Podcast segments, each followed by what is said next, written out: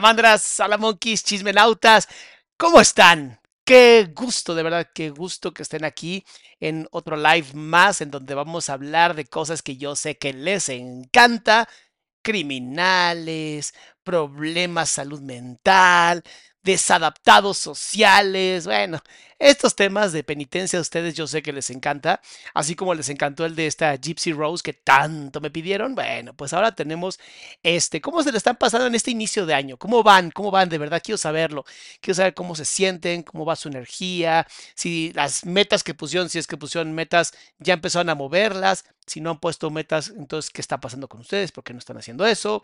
Y bueno, Qué gusto, qué gusto estar con ustedes en este live más. Eh, vamos a ver cómo le va eh, ahora sí a mi querida Saskia. De verdad me encanta cómo es Saskia haciendo lo que está haciendo. Es temas difíciles, temas muy difíciles de los que ella habla. Em, y bueno, pues Betsy es una chica que enfrenta 58 años de prisión. O sea, un buen, un buen, un buen, un buen. Eh, Salamandras, gracias por todas las personas que eh, han donado al canal, todas las personas que están suscribiéndose al canal. Gracias por los likes cada vez que llegan y ponen su like, ayudan muchísimo, porque literalmente es gracias a ustedes que este canal está creciendo. No es por mí, es por ustedes. Y eso es súper importante que se entienda, porque siento que a veces a los influencers se les olvida, se les olvida quiénes son las personas que los hicieron. Y a mí, honestamente, ustedes, mis salamandras, no se me olvida. Por eso siempre intentamos eh, contestar preguntas, contestar, hacer eh, los DMs que mandan. Eh, a veces los leo, pero me mandan unas Biblias que luego no puedo. Pero la intención es siempre la misma, es aportar más de lo que ustedes aportan hacia mí y eso de verdad se los agradezco muchísimo. Gracias a cada persona que está aquí. Gracias Fanny, que hace mucho no te veía, bebé. Ella es moderadora. Gracias a Masha, que es moderadora. Gracias a Eric, que es moderador. Gracias a Karen, que es moderador. Gracias, gracias porque ustedes hacen que esta comunidad siga creciendo. Antes de que se me olvide, por favor, todas las personas que en algún momento han buscado o quieren terapia, pero por alguna razón no la pueden pagar, sea como sea, tenemos un grupo de autoapoyo un grupo de autoapoyo completamente gratuito en esta página, en adriansalama.com. Te metes a la página adriansalama.com, te vas a la parte donde dice grupo de autoapoyo, le das clic ahí, te lleva al grupo de Telegram y ahí está rapidísimo.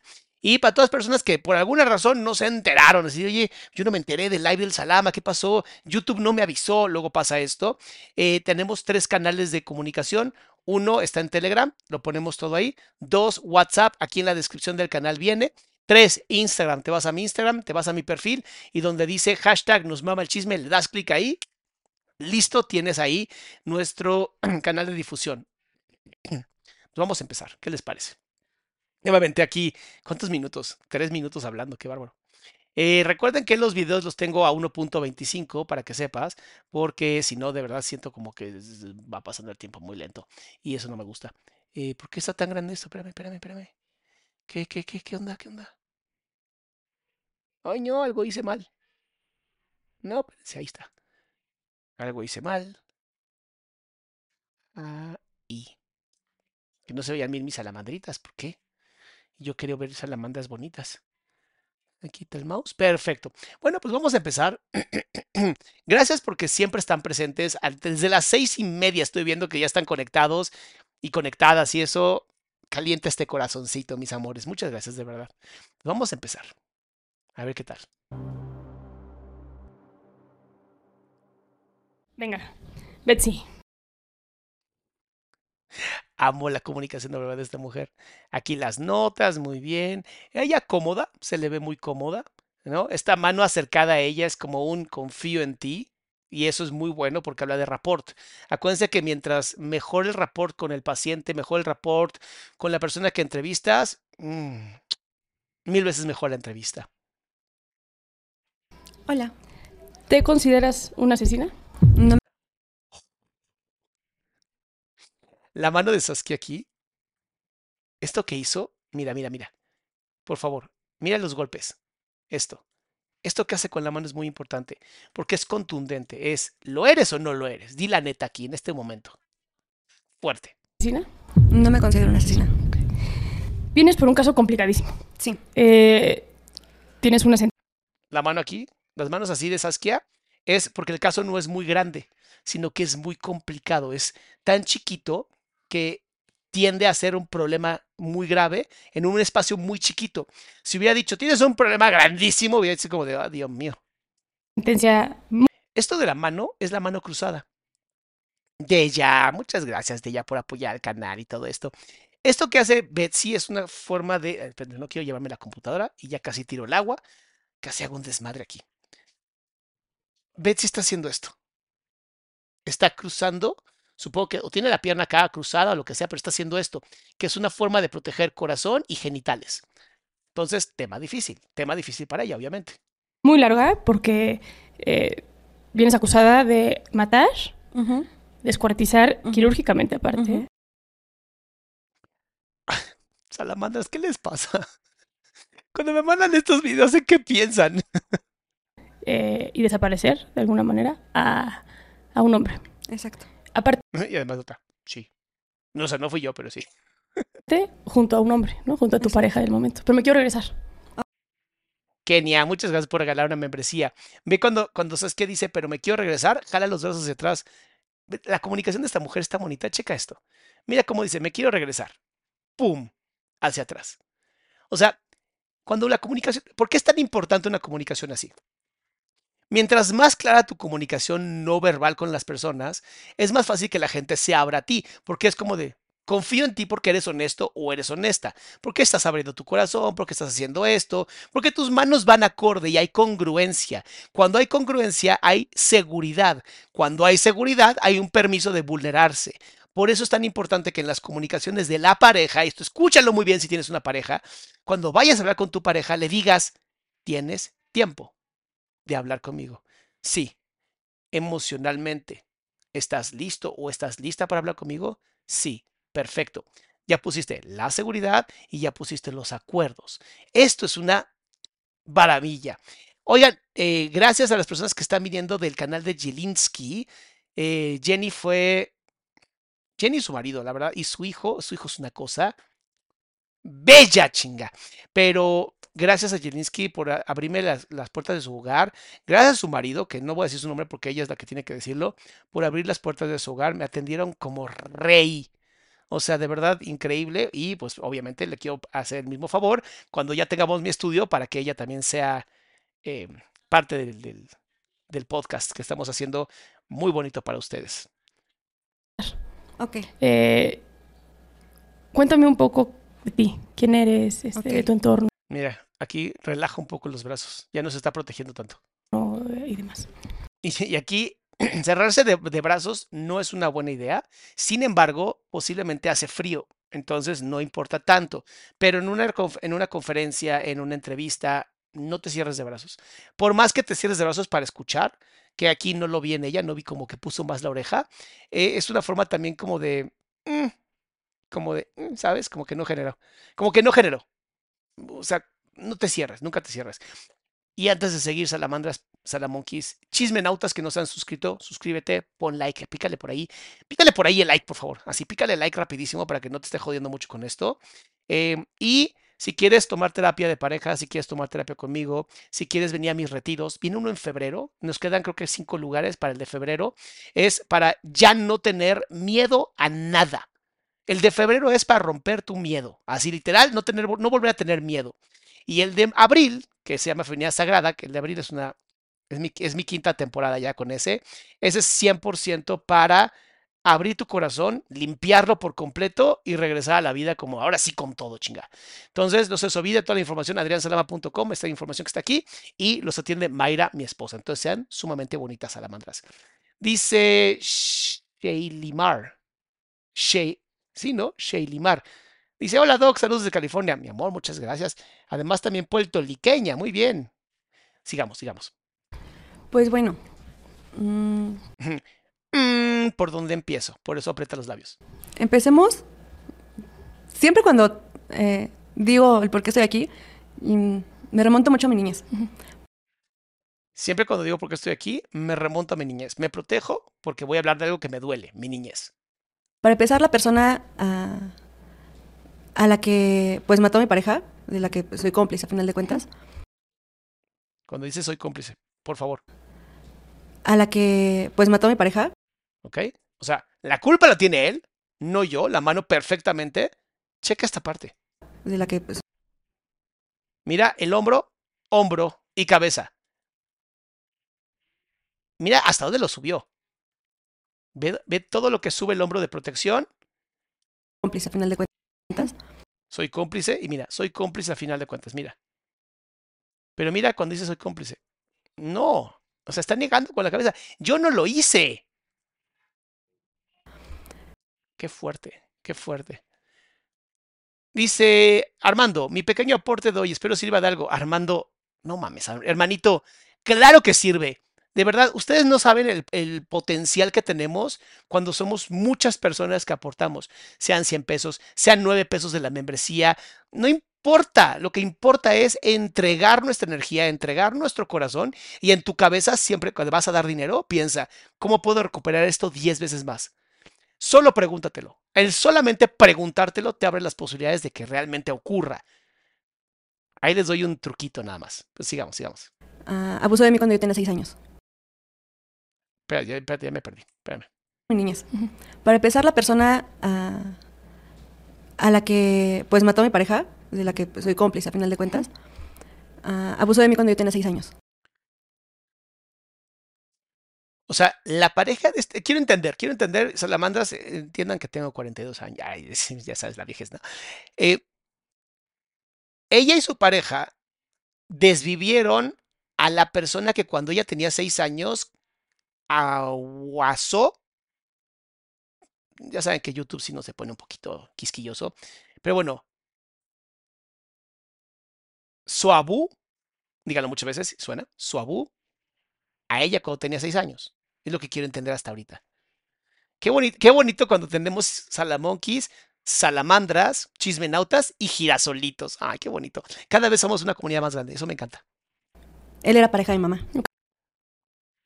Entonces sí lo entendí bien. Sí lo entendí bien. Ok, sentimental. Pero ve, ve incluso la cabecita de ella. Ve cómo se va de ladito. Ve cómo se va de ladito.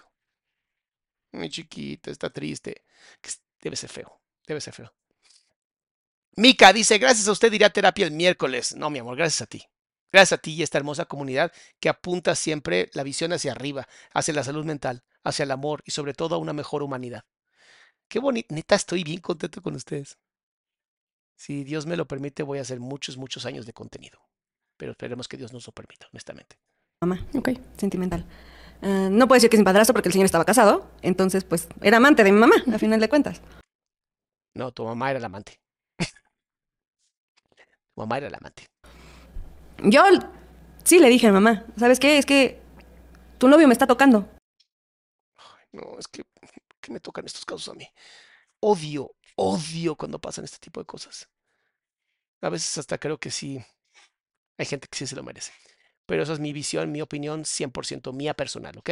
Kenia, muchas gracias, mi amor, por aportar al canal. Masha, como siempre, tú aquí siendo chingona y además siendo miembro del canal. Oigan, se me había olvidado. Ese se me había olvidado. Todo lo que yo diga aquí es considerado solamente una opinión personal, nunca profesional. No puede ser usado como diagnóstico psicológico, ni psiquiátrico, ni psicoterapéutico. Y todo lo que diga, absolutamente todo, son pendejadas. ¿Ok? Porque recuerden que yo soy el peor psicólogo que existe en el mundo. Eso es importante que se sepa. Y pues mamá fue así, no sé si ora mucho su amor hacia el, Ya, con razón estaba triste. Con razón estaba triste. tu novio me está tocando. ¿Ves cómo lo hace? ¿Cómo se, se pone chiquita? Y pues mamá fue así, no sé mira, la mamá no le creyó. si ora mucho su amor hacia el hombre o era, no sé. Mira la tristeza. Aquí se puede ver perfectamente la tristeza. Ay, Dios mío, ¿por qué está mal esto?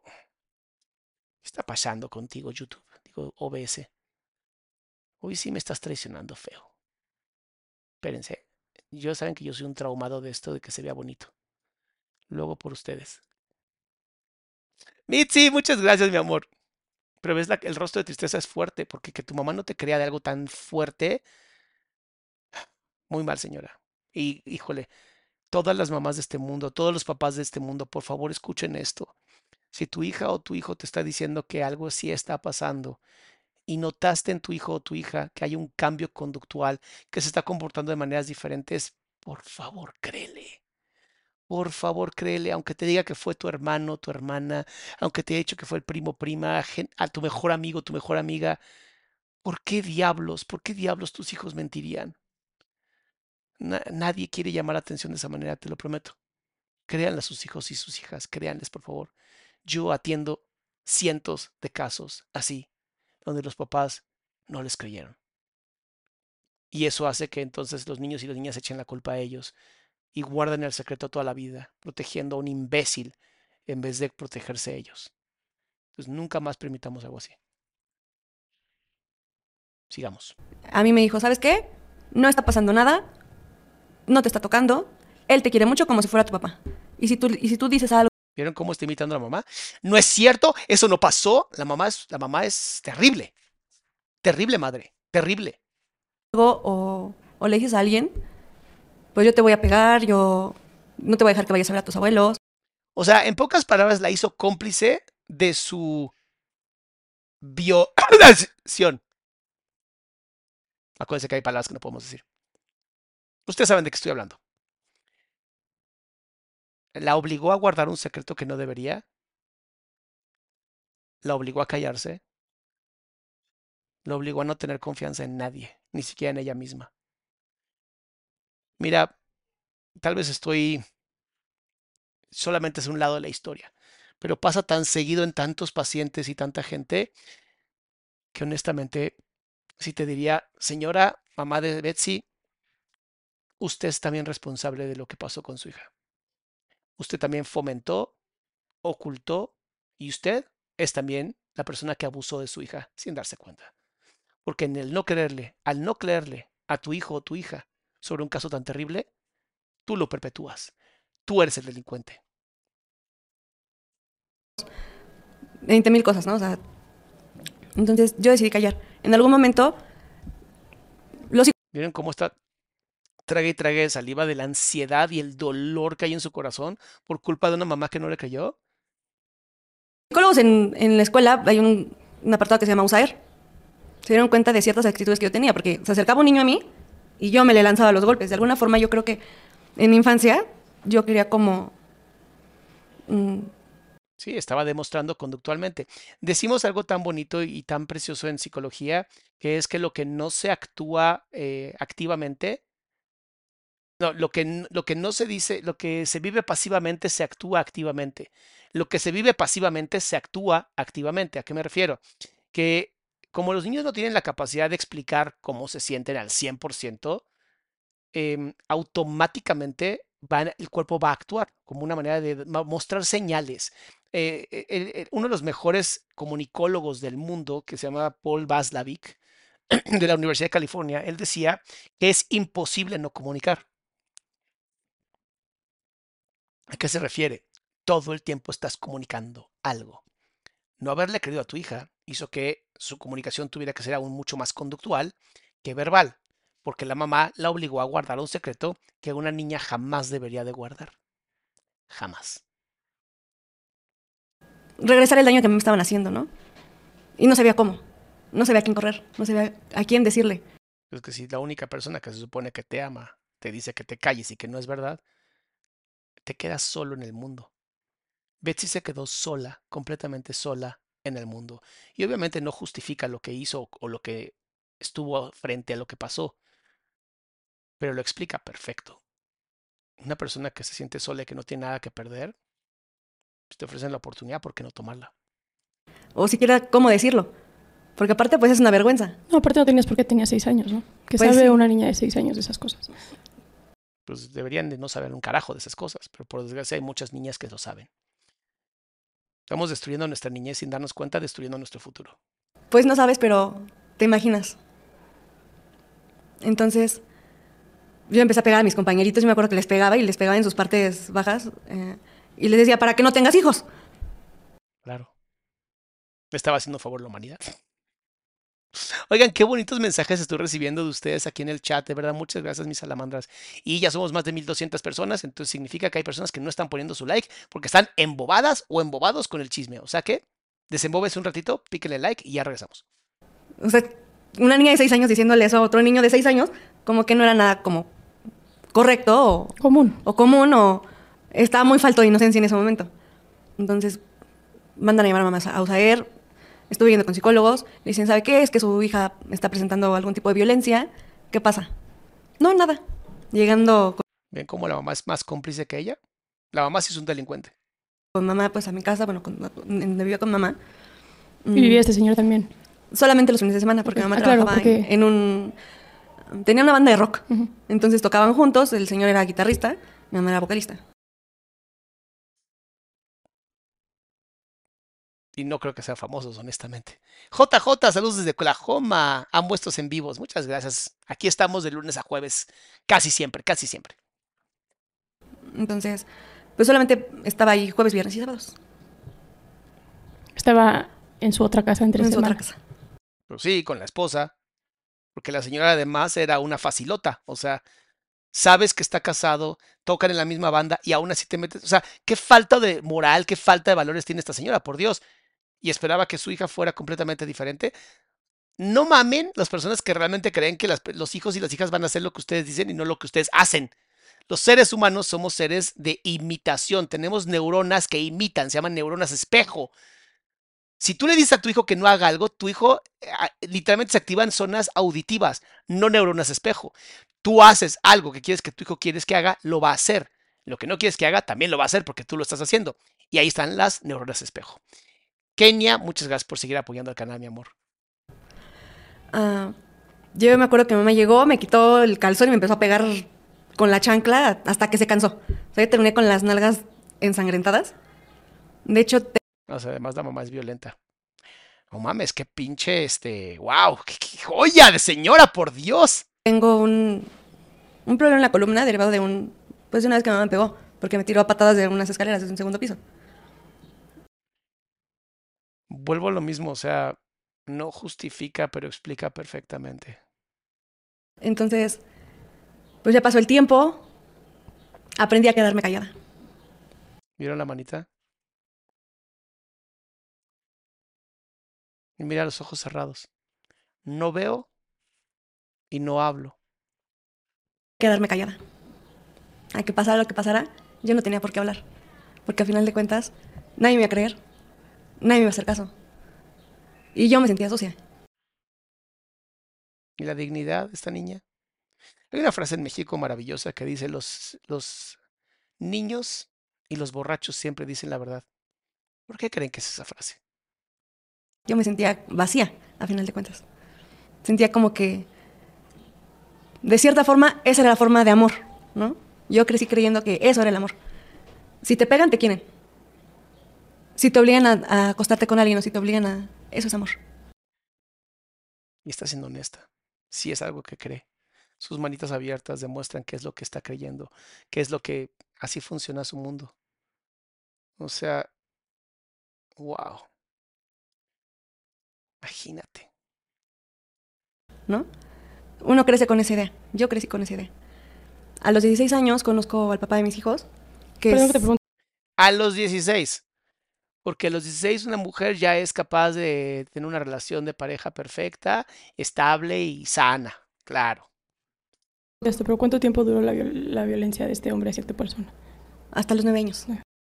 Siete, o sea, seis, siete, ocho, nueve. Cuatro años de ser violada por un enfermo filopedo que vuelvo a repetirlo y ojalá algún día algún diputado o senador me haga caso y pongamos castración química obligatoria a toda persona que sea descubierta que tiene esos problemas. Listo, nos ahorramos muchos problemas castrando gente que ya no mereces tener una relación. No saben usarlo, así de sencillo. No sabes usarlo, no lo puedes usar, listo. Como no sabes usarlo y no lo puedes usar, te lo quitamos. Los niños y las niñas no se tocan. Los niños y las niñas no se tocan. No me importa qué edad tengas, no se tocan. Así de sencillo. Con cuatro años. Hasta los 9 años, que fue cuando como que me empecé a revelar. Entonces, de alguna forma yo quería protegerme. Eso que le pasó a los nueve años de empezar a rebelarse, eh, por el abuso que sufrió, el cuerpo tiende a hipersexualizarse. ¿A qué me refiero? Conf- eh, su cuerpo entendió biológicamente, biológicamente, biológicamente, que si no, no quiero que alguien diga, ay Dios mío, Salamanda diciendo que no, no, no, no, no. Su cuerpo entendió que si tenía relaciones tenía que madurar más rápido para poder entonces generar hijos más rápido. Eh, esto es biológico puro. Entonces, ¿qué pasa? Empieza a generarse segregación de más hormonas, más cortisol, más adrenalina, lo que obliga al cerebro a generar pues un poquito más de hormonas para entonces generar una adolescencia prematura. O sea, ¿sabes? Ana Karen, muchas gracias por estar regalando membresías, mi amor. Yo sabía que yo estaba sola, que nadie más estaba conmigo. Entonces, ¿qué hacía yo? Empujaba mi cama jueves, viernes y sábados para atracar, atrancar la puerta. O sea, ¿qué clase de mamá permite que su hija viva con miedo en su propia casa? ¿Sabes qué, señora? Entiendo que solamente es la historia de tu hija, pero sí le creo. Es congruente. Entonces la mamá de Betsy es peor que cualquier bestia humana. Es peor que un Homo habilis. O sea, ni siquiera la considero una mamá. Fin. Él no tiene mi respeto, la señora. La... ¿Cómo llamaríamos? No sé. Incubadora portátil. Ahí está. Betsy tuvo una incubadora portátil. No tuvo una madre. Me salía todo el día. Yo sabía que el señor iba a llegar y me salía. Así me fueran a pegar cuando, cuando yo fuera allá. ¿Vieron cómo se está tragando tanta saliva y tanto dolor en su corazón que no puede ni hablar correctamente? Danae, me encantas. ¿Cuál es la diferencia entre la filiopeda y la efebofilia? Que en la filiopeda o la gasofilia, como le llamamos aquí, eh, tiene que no tener ningún tipo de característica secundaria de eh, maduración sexual. Y la efebofilia es cuando ya te gustan menores de 18, o sea, con apenas inicios de, la- de las características secundarias. A- Ambas están mal. Ambas son enfermedades y desviaciones. ¿Llegar? Además, y quien diga que la gasofilia no es una enfermedad, automáticamente es un enfermo mental. Ya ni, ni, ni, le- ni hables con esa persona, mándala a volar. O sea, ya, no, no tiene sentido que ni te pelees con gente así. Yo prefería eso. Prefería los golpes de mi mamá a tener que, que verlo estar cerca del señor. Imagínate, tienes que elegir entre popó o vómito. Elige. Entonces, pasa el tiempo. eh, este señor tiene un hijo con mamá, el cual es autista. Wow. Ah, el señor pues tenía otra familia. Se desentiende obviamente de, de mi hermano. Además me encanta. Se desentiende, obviamente. O sea, es como de, ni lo duden. El tipo es un pedazo de asqueroso de, de popó con diarrea. Sí, de- el tipo es un diarrea y ella es, un, no Betsy, obviamente, la mamá de Betsy, es una incubadora portátil. Y sale de la vida mamá. A los 16 yo conozco al papá de mis hijos. ¿Qué edad tenía el papá? Yo quiero saber. Y pues era una niña carente de amor. Entonces el que alguien se fijara en mí y que dijera, wow, se está fijando en mí alguien y no me está rechazando. Sin yo decirle nada, ¿no? O sea, pero Me acepta, me reconoce. Cuando tú vives sin amor, cuando vives sin dignidad, cuando vives con miedo, cuando vives solamente con miedo, cualquier persona que te dé migajas, vas a caer como nada. Por eso las personas enfermas, gasofílicas o lo que quieras, buscan este tipo de niños o niñas, porque saben que con un dulce suficiente para conquistar. De verdad, se vuelve una cacería muy sencilla. Es literalmente ir a cazar truchas en un barril con una red. yo no sentía el rechazo. Cosa que sí había sentido pues toda mi vida. Entonces que alguien me pusiera un poquito de atención, Más bien amor. Que alguien le diera amor. Como digo, imagínate, ella creía que el amor eran golpes. El primero que no te golpeaba es aquí, aquí estoy, ya. y me hiciera sentir un poquito querida, me hizo creer que eso era también amor. Se repetía la conducta. de Se repetía la conducta. Y estabas aprendiendo a querer, ¿no? Exacto. manera. Entonces, Conoces a este hombre que se volvió el papá de tus hijos. Ujú. ¿A qué duramos edad te 16 de novios. Porque, Bueno. Espérate, espérate. Papá de tus hijos. A querer, ¿no? Exacto. manera.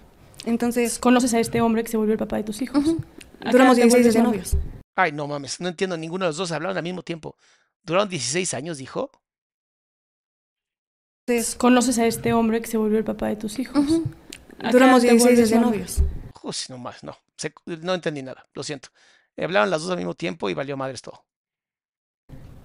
Porque, bueno, empezamos a ser novios. Él tenía otras novias. De este color, el red flag. Cualquier hombre que tenga otras novias, estás repitiendo los patrones de la incubadora portátil que llamaste madre, porque ni siquiera se siente capaz de tener una sola pareja, entonces tiene que ser literalmente la que venga a recoger los fluidos de la otra. O sea, ese, ese es el nivel de poca autoestima que tenía. Pero pues bueno, yo estaba acostumbrada a que no todo el amor ni toda la atención era siempre para mí, ya que hubiera cierta... Lo que dijo es muy importante. Si tú eres así con tus hijos, ellos van a entender que nunca merecen el amor y que pase lo que pase, mientras tengan migajas es suficiente. Si quieres educar animales en vez de hijos, edúcalos así. Edúcalos que no merecen nada. cierta violencia en las relaciones, ¿no? Duramos 16 días de novios, dice ella. Ay, gracias, mis amores. O sea, solamente cambié un verdugo por otro, a final de cuentas. Pero un verdugo que te quería más, que te pegaba menos. Y me voy con él. ¿Sabes que Está comodísima, ve la rodilla hasta arriba. Eh, A los 16. a los 16. ¿El qué edad tenía? Gracias. 23. ya es delito. Yo sé que en México a los 16 ya puedes tomar decisiones siempre y cuando tus familiares estén de acuerdo, pero pues la mamá mientras se pudiera deshacer de ella iba a estar de acuerdo con lo que sea. Entonces, yo no creo que sea, no creo que esté bien. Siento que esa ley fue escrita por hombres para quedarse con niñitas de 16 años, honestamente. Yo siento que esa ley es 100% machista y misógina. Yo no creo que una relación pueda ser consensuada a partir de, ni siquiera 18 ya estás hablando de que de verdad mm, hay más o menos, ya eres un ser humano capaz. Pero yo no estoy de acuerdo que antes de los 18 años puedan tener relaciones por más consensuado que sea. No estoy de acuerdo. Creo que tendría que ser 18 como mínimo. Como mínimo. Ok. Ah, quedé embarazada. Quedó embarazada. Pues imagínate, no sabían. 16 años no tiene ni idea de nada. Él me pegaba. ah, pierdo a ese primer bebé, me hacen un legrado, yo no sabía que estaba abortando. Entonces cuando me iban al hospital me dicen que es un aborto séptico incompleto. O sea, yo ya me estaba infectando por dentro porque Tenías todavía partes del partes feto. del feto. Obviamente a los 16, abusada por este hombre y luego golpeada por este hombre, genera demasiada adrenalina, el cuerpo tiene que sacar absolutamente todo. Wow. Y luego decimos que la gente es mala nada más por sí, por monstruos por ser monstruos. Se los dije y se los repito, mis amores, los monstruos no nacen, los monstruos se hacen. Y yo no sabía qué estaba Bueno, pasando conmigo. Ni con mi cuerpo ni con nada. ¿Cuánto tiempo tenías de embarazo en ese momento? 12 semanas y media. Pues ya feto. Me dicen, familia, es que regrésate. ¿Te dicen por qué pierdes al bebé? No, Yo creo que fue por los golpes, obviamente. solamente me hacen el ultrasonido, me empiezan a revisar, me dicen que pues, estaba abortando, pero que como ya tenía varios días el sangrado y todavía había restos de, pues, del feto dentro, pues eh, se estaba infectando. ¿Vieron las manitas cómo las abre? Está siendo tan honesta que abre sus manos a ella. O sea, supongo que con Saskia conoció una persona que es mucho más empática. Pero como yo ciega, ¿no? Dije, ay, no, él sí me quiere, porque me dice que me ama. Y pues sí, tiene muchos efectos, pero me pone atención. Decido seguir con él, siendo menor de edad. A los seis meses Tengo que hacerte una pregunta. Al momento que tú llegas de 16 años en estas condiciones, ¿no te atendió el DIF? No, o sea, ¿cómo- Ajá, ¿qué pasó? Bueno, la pregunta es ¿qué pasó? Pues es el gobierno, ¿va? México. ¿cómo es que permiten hacerte todo este procedimiento Porque me siendo llevó, menor de edad? me llevó eh, su mamá Ok. a los O sea, el tipo con 23 y manda a la mamá. ¿No tenías huevitos, amigo? Se, se te se quedaron arribita, mi amor. Mami, ¿lle- ¿llevas a mi novia? Por favor, al hospital. ¿Qué clase de patético ser humano eres? hospital, le, le avisaron a mi familia, le avisaron a mi papá, a biológico, al cual tenía como, desde los ocho años no lo veía, ocho años de no verlo, de no saber absolutamente nada de él. También culpa al papá, ¿eh? Honestamente. Porque si tú como papá no estás pendiente de tus hijos y los dejas con un animal como la incubadora esa, también eres responsable. Los papás son responsables de sus hijos aunque estén divorciados. Papás y mamás son responsables de sus hijos aunque estén divorciados. Ustedes decidieron tener relaciones. Ustedes son responsables. Y él, en esa, en esa ocasión yo me acuerdo que él me dijo, es que sabes que yo no siento que tú seas mi hija, no siento ese cariño hacia ti, entonces decía, Ah, qué, no, qué belleza. No, qué pinche justificación. Como no siento que seas mi hija, no te quiero. ¡Wow! Entonces te puedo meter 16 puñaladas en el corazón porque pues siento que estuvo chido, ¿no? ¿puedo decir malas palabras? Decía, verga, Puedo decir malas palabras, la amo. o sea, si ni mi papá me quiere, ni mi mamá me quiere, pues al menos él sí. Al menos. Al menos él me está poniendo es- esa atención que yo necesito. Claro. Entonces notifican a tu familia, tu mamá te pide que te regreses a vivir con ella. Mis abuelos, Ok. que fueron así como que, pues es que vente, y yo así, no, Ay, si los abuelos ya, ya ahogado el niño, vamos a tapar el pozo, ¿no? También los abuelos, ¿qué onda? Yo necia, necia, necia, o sea, no puedo decir que estaba enamorada, o tal vez sí, Por desgracia, sí. Hay, hay enamoramiento de- desde la violencia, o sea, sí existe. No es el síndrome de Estocolmo, pero sí, sí puede existir. Y pues no sé. Yo creo que era más mi afán por, por alejarme de todo lo que me hacía daño, Claro. yéndome a otro lugar donde también me estaban haciendo daño. Sí, los patrones se repiten de alguna manera, ¿no? ¿No les encanta a veces pensar que las personas que no merecerían estar en la cárcel están en la cárcel pagando las deudas que tienen sus papás por no haber hecho un buen trabajo y que deberíamos implementar en el mundo licencias para tener hijos? O sea, no puedes tener hijos si no tienes licencia y si tienes un hijo te multamos y te metemos a la cárcel. Eso evitaría muchas cosas. Eso evitaría muchas cosas. Porque la que- los que deben estar en la cárcel es el papá y la mamá y el novio, no ella. O sea, neta, neta. Entonces te regresas con él y luego.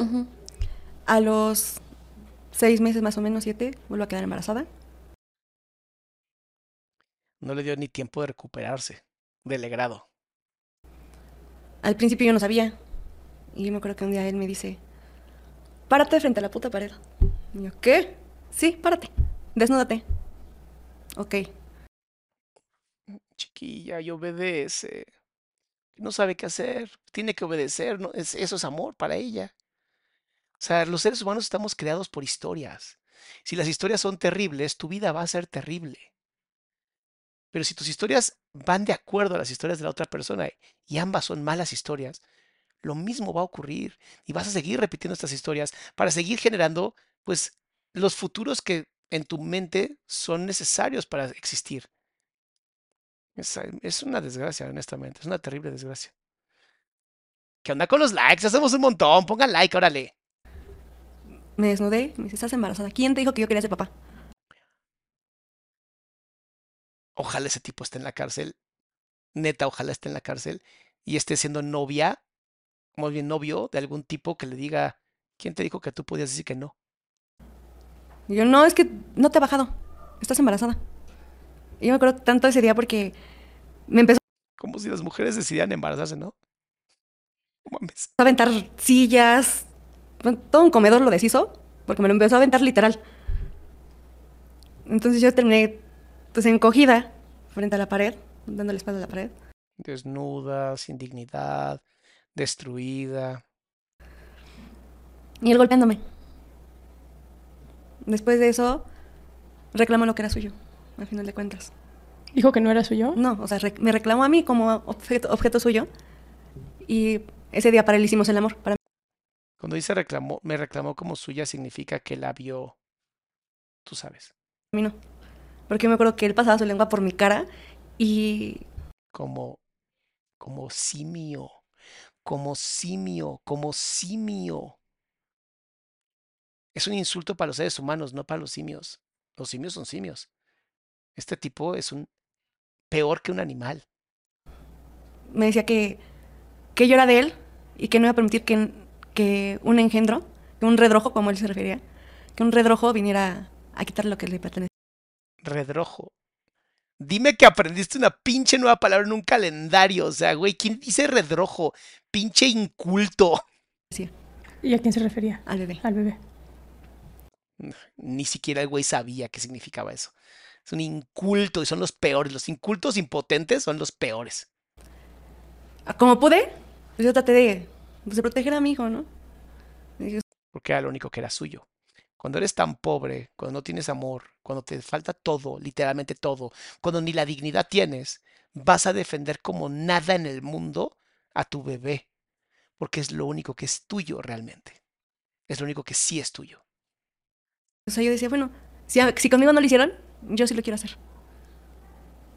Pasó el tiempo, ah, precisamente por el antecedente del grado, mi mamá, mm, no sé, le nació el amor de repente. Una incubadora portátil. No, vénganse para acá, porque si te pones mal, no sé qué.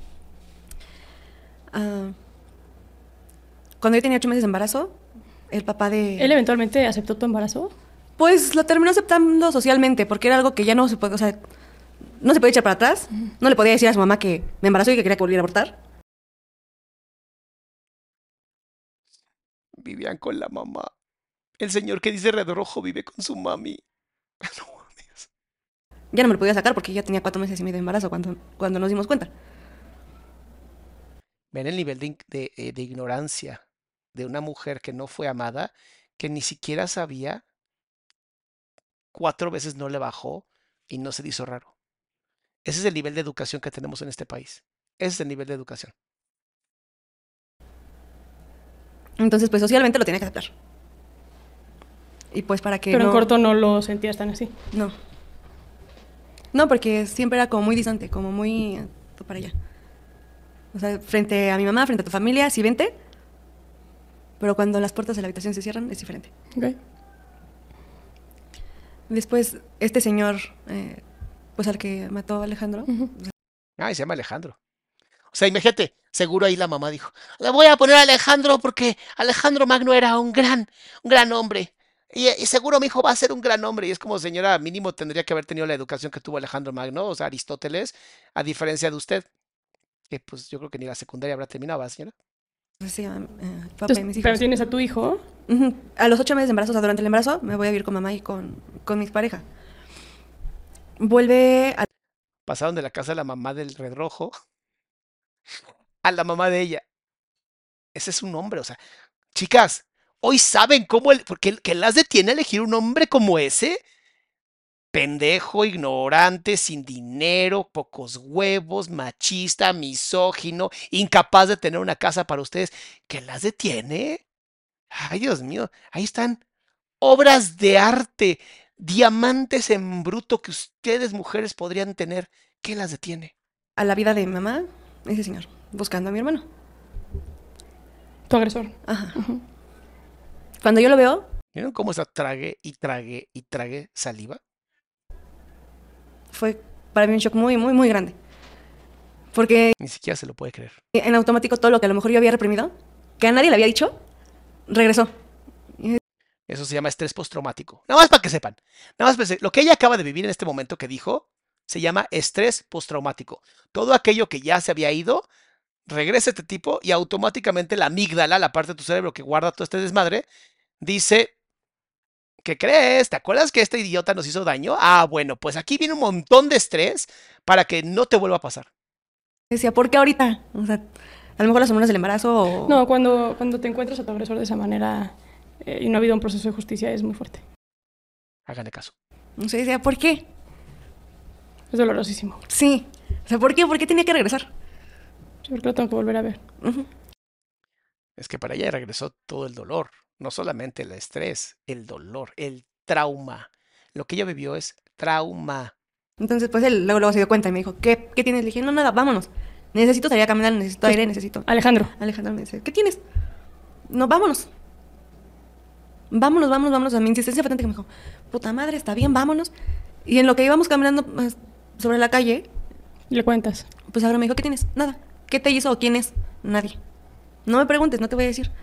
Me dijo, mira, si tú no me dices, va a pasar, van a pasar dos cosas. Una, voy y le voy a reventar su puta madre.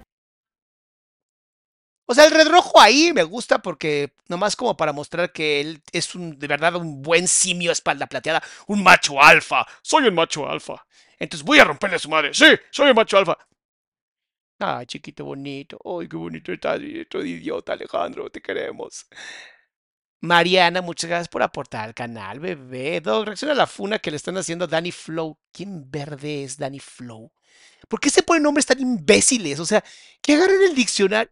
Chico, que, le pegan al teclado para sacar nombres así de golpe al teclado. ¡Pa! ¿Cómo te llamas? XJ36 BBB32. Por cierto, nos debe la reacción la entrevista de Jordi y Kate del Castillo. A mí no me digan nada. Díganle a Eric, que es el güey que se encarga del management, de qué hacemos hoy. Oigan, este. em, eh, supongo que si ya, si me lo mandaron por Instagram, seguramente vamos a hacer de Danny Flow. Algo me dijo Eric, yo creo que sí vamos a hacer Danny Flow mañana. Pero vamos a ver. Porque tú no me quieres decir. Danny Flow es un terrible artista misógino. Ah, seguro sí vamos a reaccionar. Entonces, si lo están funando, nos vamos a unir al putiza. Digo, eh, perdón, a, a la Rodriza. Después te la voy a reventar a ti. A ver, espérame, ¿cómo? Van a pasar dos cosas. Una, voy y le voy a reventar su puta madre. Porque tú no me quieres decir. Y después te la voy a reventar a ti.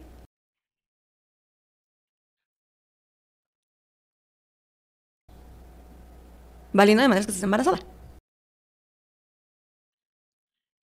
Alejandro, en serio espero que seas la novia de alguien en la cárcel. Neta, neta lo espero. Y, y- te hagan como dice la canción de, ¿cómo dices que se llama? Martillazos en el asterisco. Ojalá te estén martillando el asterisco diario, cabrón. Ana Mendoza, como siempre, tú apoyando al canal, regalando membresías. Las membresías son muy importantes, chicos y chicas, porque uno, apoyan al canal. Dos, eh, tenemos eh, de, de pronto cada mes más o menos tenemos un espacio para que ustedes puedan eh, hacer preguntas en YouTube y pues solamente ustedes contestemos. ¿Ya estabas embarazada otra vez? ¿O todavía no? Sí, a ocho meses, Saskia. ¿O tenías a tu primer hijo? Está embarazada de mi primer hijo. Ok. Presta atención, Saskia, a ocho meses, dice. Mis likes, ya somos dos mil personas, quiero más likes. ¿Cómo cuántos meses tenías? Ocho. O sea, se va a romper tu puta madre a ti. Porque... ¿Llegaste tú a parir aquí a la cárcel? No, llegué cuando tenía mes y medio. De haber... De haber okay. tenido a mi hijo. Ay, qué culpa tienen los niños también. Me rompe el corazón eso, los niños en la cárcel. Al mayor. Entonces, me dice, te va a romper tu puta madre a ti. Pues porque no me quieres decir, ¿no? De a mí ya me sacaste de quicio y así como que, bueno, ¿sabes qué? Mira, no entra en detalles. Solamente le dije, esta persona me hizo daño cuando estaba muy pequeña. No lo quiero ver. ¿Sabes qué? Vamos a evitarlo. Vean qué interesante. Tú le quieres, tú quieres que alguien sea, se abra tu corazón contigo.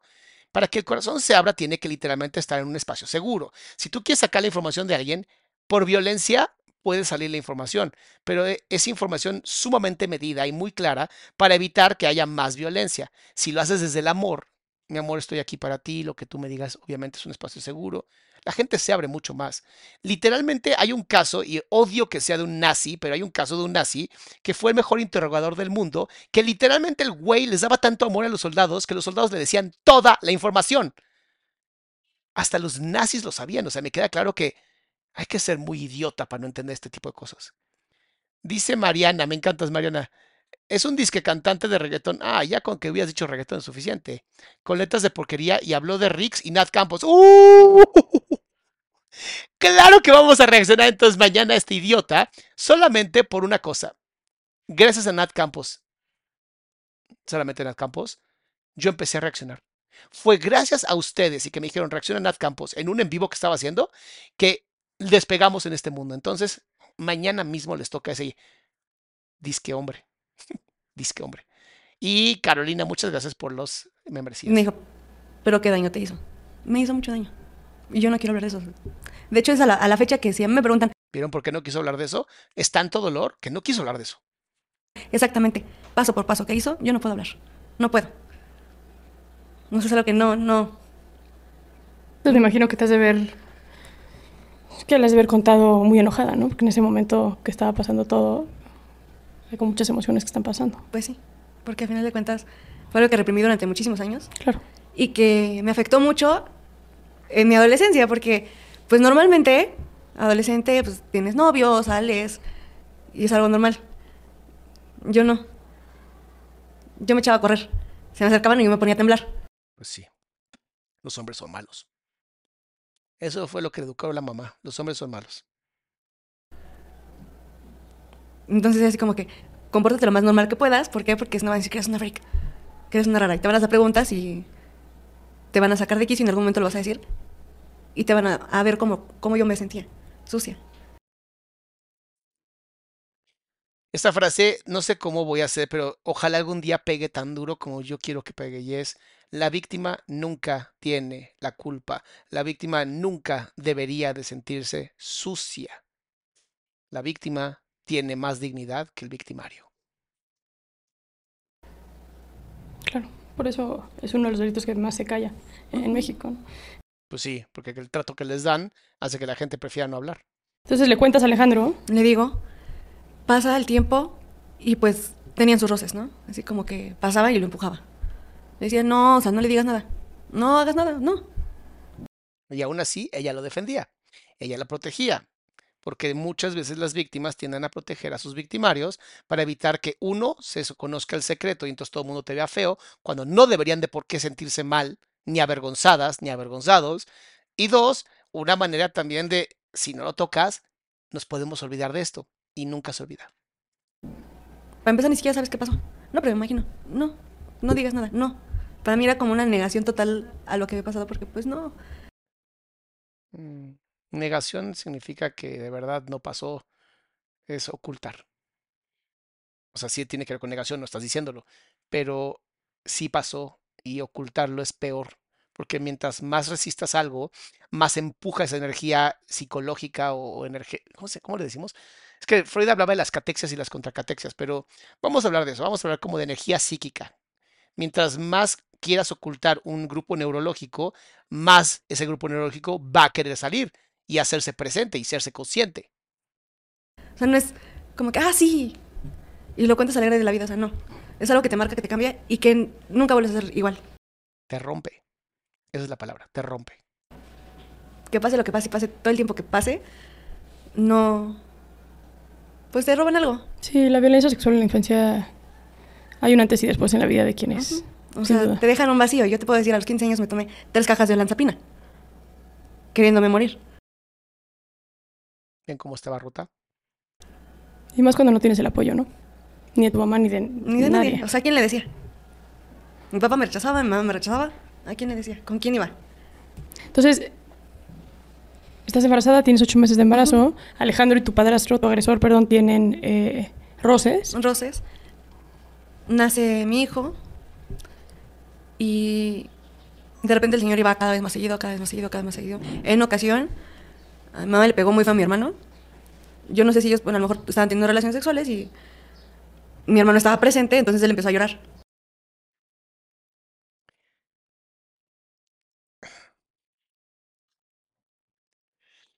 Yo entiendo que los animales son lindos, pero tener relaciones frente a tus hijos es de animales.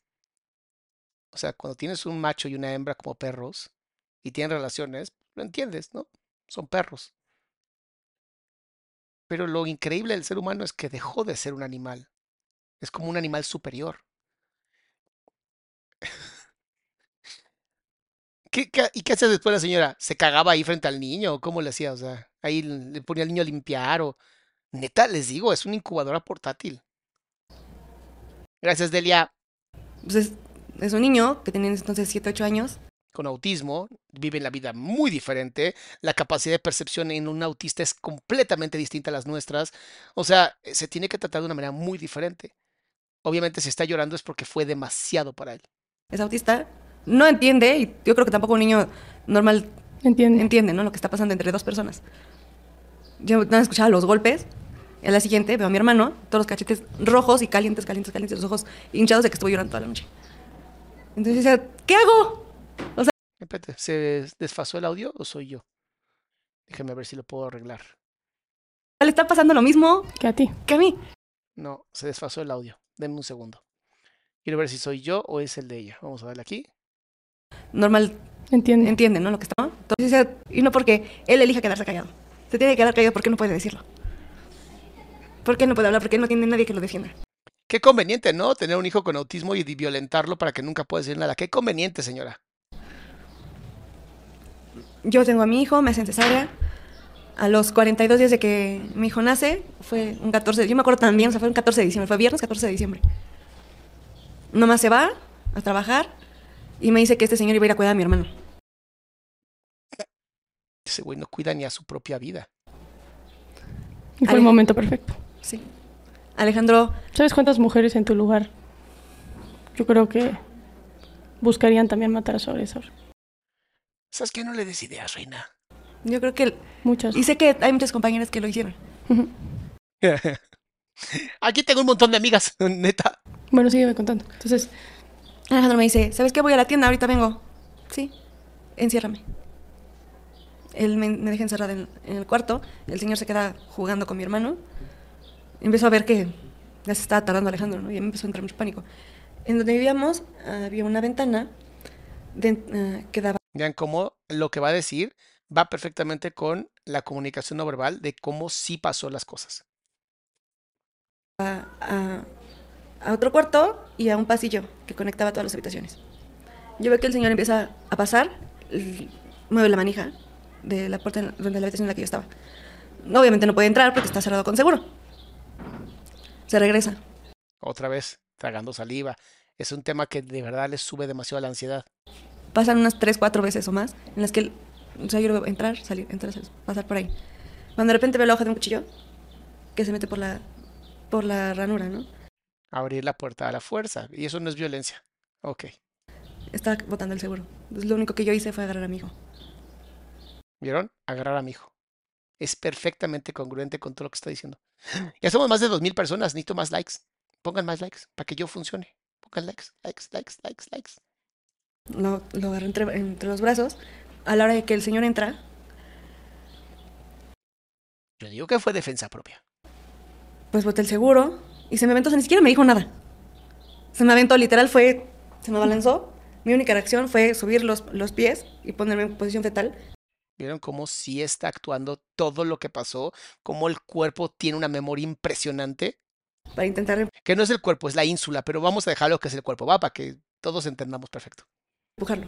Porque para empezar yo tenía a mi hijo aquí. Entonces, ¿qué hacía? Ni- o sea, traté de gritar. La voz no sé si no me salía, si nadie me escuchó, si nadie me quiso ayudar. No sé. Traté de gritar lo más fuerte que pude. Te digo, me hicieron cesárea, tampoco podía hacer tantísimo esfuerzo. Uy, 40 días apenas, es- o sea, todos los músculos por dentro movidos. Ay, Dios mío. Y yo seguía viendo al señor con el cuchillo en la mano y mi hijo aquí. Mica, también sufrí de abuso. Este directo te ayuda. Mami, si te- en algún punto te empiezas a sentir un poquito mal, lo que sea, deja de verlo, date tiempo de recuperarte y vuelves aquí de nuevo, ¿va? Neta, lo estoy tratando de hacer lo más como bonito posible, pero estos casos son difíciles. Y el señor tratando de quitarme la Sí, ropa. claro. Y en eso veo entrar Alejandro. O sea, ¿y ¿por qué? Bueno, Entonces le dice, suéltala. Lo- el señor tiene cabello largo, lo jala del cabello y se salen al pasillo y se empiezan a pelear. Para esto, cuando el señor, o sea, lo jala, hace esto y no sé de qué forma, no te puedo decir, hace esto y saca volando a mi hijo. No tanto, pero sí, pues sí, lo estampó. sí lo aventó. ¿Y el cuchillo dónde estaba? Entonces mi única reacción fue, ah, voy, agarro a mi hijo, lo empiezo a ver, estaba privado, o sea, soplar pues para que llorara. Llora y de repente... ¿Qué edad tenía tu hijo? 42 días de nacido. Era un bebé. No, mi amor, no era un bebé, era un recién nacido, un neonato. Y Alejandro me dice, está inconsciente, lo voy a matar. Lo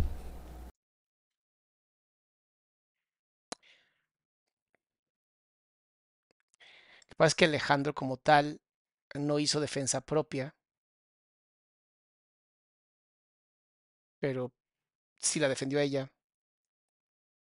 Y ya había neutralizado a su oponente, y por lo tanto ya no, ya no había necesidad. O sea, a nivel de, de legalidad ya no había necesidad de hacer más porque ya había ina- in- eh, inactivado al, al agresor. ¿Qué? O sea, ¿cómo? Sí, ¿Vieron? ¿Por qué? está inconsciente, lo voy a matar. No, no lo mates. No, no, ¿para qué hacen eso? Corten los ligamentos de cada parte del cuerpo para que nunca más vuelva a poder moverse en su vida y quede completa. Digo, ¿pero qué? ¿Por qué lo estás defendiendo? ¿Quieres tomar su lugar? Ay, no, no, es que se encontró, de verdad, es como de pasar de, de mal a peor, a, a popó, a violencia, a vómito con sangre, a... Ya no tengo más palabras asquerosas, o sea, ¿O te gusta lo que te estaba haciendo? ¿O por qué? No, pero no lo mates, háblale a la policía. ¿Sabes lo que va a pasar si él se lo vieron a la cárcel? Le van a dar cinco años, va a salir.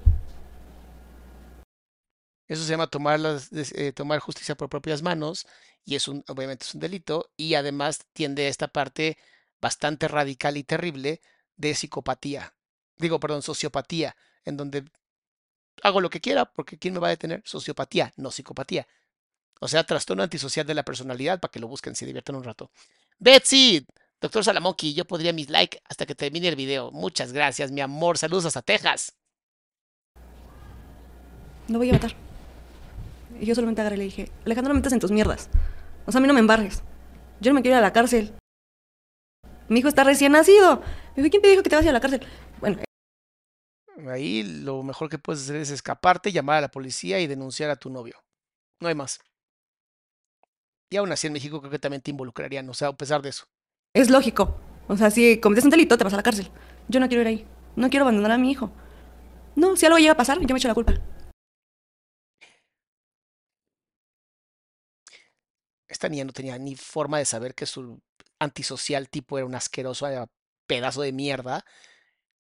Y pues le creyó. Tú no tienes nada que ver. Y sabes que así de, ay, ¿cuántos casos he escuchado así? ¿Cómo lo mató? Con un golpe en la cabeza, con un martillo. Con un martillo. Wow. Cuando él se sale, ¿Ven cómo si es antisocial totalmente? Un golpe en la cabeza con un martillo. O sea, Rey, hay otras formas de acabar con alguien. ¿Neta haces esa? Eso es querer ver el dolor, querer ver el daño, querer ver la destrucción. Es gente que está muy mal de aquí arriba. Bueno, ya sabemos que Alejandro estaba muy mal de arriba. Lo mata y regresa y me dice, ya lo maté. Ahorita vengo.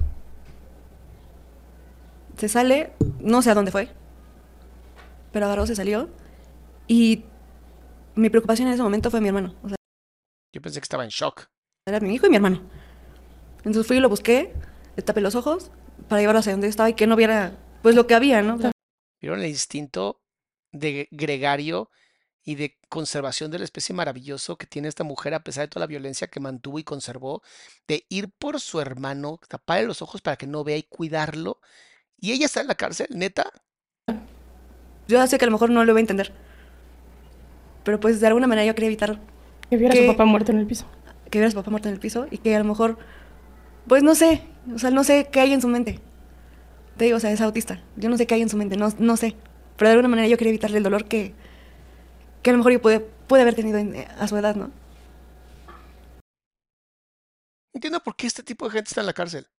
Esta mujer es empática, ve nomás lo que está haciendo para cuidar. Me lo llevo, ¿Te dio gusto que lo mataran? sí. Sí te puedo decir eso, pero yo sentí un alivio. No gusto, alivio. Se acabó el estrés, se acabó el trauma. Eso es lo que realmente sintió. Jenny, ¿qué puedo analizar? Pensar sobre un hombre que apenas conocí y quería tener intimidad, saca de onda y se alejó porque tuve relaciones con otro. ¿Qué puedo analizar, pensar sobre un hombre que apenas conocí y quería tener intimidad, se saca de onda y se alejó porque tuve relaciones con otro? Pues que no vale la pena, ¿no? O sea, como que está muy claro. Porque la persona que a mí me había hecho daño ya no estaba. Ya no estaba, claro. La persona que, que a mí me ha marcado, que a mí me había quitado mi felicidad, que a mí me había hecho sentir la cosa más fea, asquerosa y sucia del mundo, ya no estaba. Eh, y no está mal sentirse alegre porque alguien ya no está, o sea, se vale, no es un delito. Todos esos sentimientos fue así como que, ¿Qué pasa? de paz. Para mí fue un alivio. Sobre todo porque pensaba, yo creo que había una parte de ella inconsciente que también decía, y si agarran a Alejandro, literalmente mato dos pájaros de un tiro. Me Te puedo asegurar que muchas de las mujeres que han sido violadas o que han pasado por una situación similar también se hubiesen sentido aliviadas. Claro. Ruth, muchas gracias, mi amor, por apoyar al canal. Sí, creo que tiene que ver con que... Yo creo que en esos casos la diferencia entre una niña, porque no son mujeres, son niñas, eh, abusada sexualmente y que pudiesen sentir ese alivio o no, tiene que ver también con el entorno. Ok. Y de alguna manera tú no tuviste un entorno que te favoreciera. Pues no. No sé, no sé. Ahí tendría que investigar un poquito más porque no sé si eso es al 100%. por ningún lado, ¿no? Entonces, me puedo imaginar la paz que sentiste al ver que, que mataron a, a- a este señor, ¿no? A tu agresor. Entonces, agarras a tu hermano, a tu Lo- bebé, está este los- cabrón. Chale, la música, la música perdió un gran artista. Claro que no. Qué bueno que se acabó ese señor. en el piso muerto. Yo me meto a mi habitación, cierro la puerta y dije, Manuel, quédate aquí. Le prendí la tele y traté como de tenerlo lo más tranquilo posible, ¿no? Porque dije, o sea, ahorita Alejandro está mal No, no, siempre estuvo mal. y pues no quiero que también se desquite con él. Pensabas que podía desquitarse con... Claro que se puede desquitar con ella, porque está en un frenesí. Ese es el problema, el frenesí. Porque cómo es Alejandro. Porque es muy violento. ¿Te imaginas que ya había matado a más personas antes o no? ¿Tú sabías eso? No. O más o menos. Pues es que me lo dijo cuando ya estábamos en reclusión. Ok. Trastorno antisocial de la personalidad, 100%. Bueno, ahorita llegamos a ese punto. Sí. Entonces llega Alejandro y me dice, pues ya lo voy a, lo voy a cortar. ¿Cómo? Pues sí. Pero él estaba como muy tranquilo, como muy normal y yo todavía en shock. Porque para empezar estaba reviviendo todo lo que yo había pasado. Tenía a mi hijo que necesitaba de mí. Y que yo no podía derrumbarme en ese momento porque era un bebé. Yo no podía tener ahí una crisis de ansiedad ni, ni pensar en todo lo que yo estaba sintiendo. Porque tenía a un hermano de 7, 8 años con autismo y a un bebé recién nacido. Que Y neta, la, la fiscalía nunca pensó en todo esto, o sea, no tomaron en cuenta este tipo de situaciones. Me queda claro que ya son unos huevones los jueces, o sea, digo, no todos, me queda claro, pero no mamen. estaban de mí los dos en, en ese momento. No tienen ni siquiera una educación en psicología, mínimo, no sé, lo básico de la psicología. Porque si yo no estaba para ellos, nadie iba a estar. Entonces, ¿qué hiciste? Los cuidé. En eso Alejandro llega y me dice, necesito que vayas a la tienda y compres bolsas de plástico negras para basura y cloro. El cloro no sirve para nada, pero el plástico negra muy bien. Este, al final ella estaba en shock. Ella obedeció, no tenía capacidad ni siquiera de cognitiva, o sea, no era consciente, perdón, pero ella no estuvo presente ahí. Actuó por instinto. No se puede castigar a alguien por actuar por instinto. ¿Por qué? Tú hazlo. Hazlo o quieres terminar como él. Tú dime. Recuerda que yo ya te dije, eso es hasta que la muerte nos separe. Y de este barco tú ya no te sales, ¿eh? Estamos a mitad del Atlántico y no hay, no hay boleto de regreso. No, por lo menos sabía que existía el Atlántico, eso es importante. Yo te lo dije. Conmigo estás para siempre. Eres mía y no puedes estar con nadie más. ¿Estás a mi favor o estás en mi contra? Viva o muerta, decide. Está bajo amenazas, o sea, no hay conciencia. Lo siento, no hay voluntad en lo que ella vivió. No puede estar en la cárcel. Entonces te fuiste a comprar las bolsas de Y no me basura. acuerdo tanto porque eso siempre me lo repetía. Existen, existen asesinos psicópatas viudos, pero no divorciados. Ay, además el señor se sentía que era un psicópata. Ay, qué bonito. No tenías la capacidad, mi amor. Sociópata sí, pero psicópata no. Eso sí, siempre, siempre que tenemos una discusión, siempre me termina diciendo eso. Entonces te sales y vas. Voy por las bolsas, agarro a mi hijo, porque le dije, no puedo dejar a mi hijo aquí, o sea, está mi hermano, no es consciente de que es un bebé, pues solamente llévatelo a él, tu hermano se queda. Si tú Secuestro, amenazas. No mames. haces, dices o intentas algo, tu hermano se muere. ¿Y por qué Y eso no lo tomaron en cuenta en la fiscalía, estoy seguro. no buscar a la policía, Betsy? Por miedo. Claro. Porque al final de cuentas él estaba Oh. encerrado con No, y tenía a su hermano, por Dios. O sea, no, ¿qué- ¿cómo va a buscar la policía, por Dios? Si ya vio lo que es capaz de hacer, menos se va a atrever a, a- a desafiar. mi hermano y me da miedo que, que él al escuchar algo o escuchar que yo llegaba con otra persona, Además, seamos honestos, la policía en México no está capacitada. Ay, perdón que lo diga, pero los policías en México no están capacitados, no tienen la posibilidad ni siquiera de desafiar a una persona psico- con sociopatía. O sea, no me jodan, o sea, me llama la policía. ¿Para que hagan qué? Si luego ni balas tienen los pobres. intentar en ese momento hacerle algo. O sea, tenía 18 años. En mi vida había vivido una situación así. Yo tenía miedo. Ah. Y aparte, conocía sus alcances de violencia. Entonces decías, ¿y si no le hace nada? ¿Y si, no, y si algo pasa? ¿Y si me hace algo a mí? ¿Si le, si le hace algo a mi hijo? Sí, yo estaba en modo supervivencia, no tienes capacidad de pensar, actúas 100% por, literalmente por contexto, tu amígdala está al 100, se conoce como secuestro emocional. Perdón, no hay forma de que ella pudo haber tomado decisiones en ese estado. Lo siento, ella no es culpable. Moles, ¿cómo andas? Qué gusto verte otra vez. Entonces, yo te puedo decir que es mi actual miedo. Yo me acuerdo que fui, en el camino me encontré casualmente a, unas primas que también vivían en la misma colonia. Yo sé que les pude haber dicho y que No, no es cierto. No es cierto, porque el miedo hace que no hagas nada más que obedecer. Haz esto y haz esto. Y literalmente la gente lo hace. Hay un montón de estudios. Hay un libro que se llama El efecto Lucifer, gran libro, donde te demuestran que cuando ya llega a un punto de sometimiento total, ya ni preguntas, ya no piensas, se te apaga el cerebro, por Dios. Es que eso es básico en criminalística. ¿Por qué no lo saben en México? que a lo mejor me pudieron haber ayudado. Pero también eran unas niñas, también eran menores de edad, eran más chicas que yo. Si yo no podía con lo que estaba pasando, ¿cómo iban a poder ellas con eso? Era involucrarlas, era involucrar a más gente. Que al final de cuentas no tienen la culpa de que yo me haya ido a los 16 días a conocer a alguien, 16 días de conocerlo. embarcar en algo que yo ni, ni siquiera sabía ni la ¿En qué te estabas metiendo? Entonces compraste las bolsas de basura. Y el cloro, se lo llevé. Empacaron el cuerpo. Y luego, pues se lo cortó. Yo no te puedo decir que yo lo vi porque, pues no. O sea, mi único trabajo, por así decirlo, fue quedarme encerrada cuidando ¿Vieron cómo la mirada es hacia abajo? Si, hubiera, si estuviera mintiendo aquí, tendría que estar mirando hacia arriba para inventar la historia. a mi hijo y a mi hermano. Cuando ya tenía el todo limpio, por así decirlo, llega otra vez y me dice, ahora quiero que vayas por un taxi. ¿Cómo? Sí, vas, le das la para un taxi y le dices que venga. Pero, o sea, ¿cómo vas a meter eso en un taxi? No te preocupes. No hay nada peor que un imbécil que se cree inteligente. Aquí en México decimos un pendejo con iniciativa. Pero aquí yo diría, no, un imbécil que se cree inteligente. Yo sé lo que hago. O sea, su actitud siempre fue muy fría, como muy calculadora. No, eso se llama impostor. Ahí tienes un claro ejemplo de un impostor. Voy. En esa ocasión él se quedó con mi hijo, entonces yo tenía que regresar. Sí o sí. O sea, neta, neta, la fiscalía no vio nada de esto. Neta. yo tenía que regresar. No podía. Pues en, en mi mente en ese momento decía: si no regreso, le va a hacer algo. Lo llevé, puso pues el cuerpo desmembrado en la cajuela del taxi.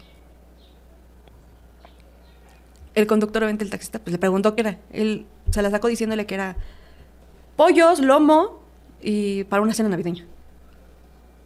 14 de diciembre. Y que los iban a dejar. Todavía pasamos un retén, porque era 14 de diciembre, estaban saliendo de vacaciones. Y ¿Quiénes iban a bordo de ese taxi? mi hermano, Alejandro, Tu hijo y tú. mi hijo y yo. Ok. Y obviamente el taxista, que no sabía nada. O sea, yo ahorita ya lo pienso y digo, o sea, hubiese también estado aquí otra persona inocente porque no sabía lo que estaba transportando. Claro. Y también hubiese, hubiese sido muy injusto. ¿Dónde fueron a deshacerse del cuerpo? A un lugar que se llama Santa María Rayón. que siempre tiene el nombre Santa María. Laura, muchas gracias. No, pues no es, no es ayudarlos a entender, es dar mi punto de vista nada más.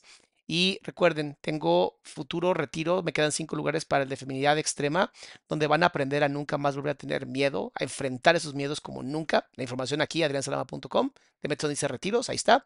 Y feminidad sagrada es en abril, ya tenemos menos lugares porque la gente está apartando lugar, entonces váyanse lo más rápido posible aquí.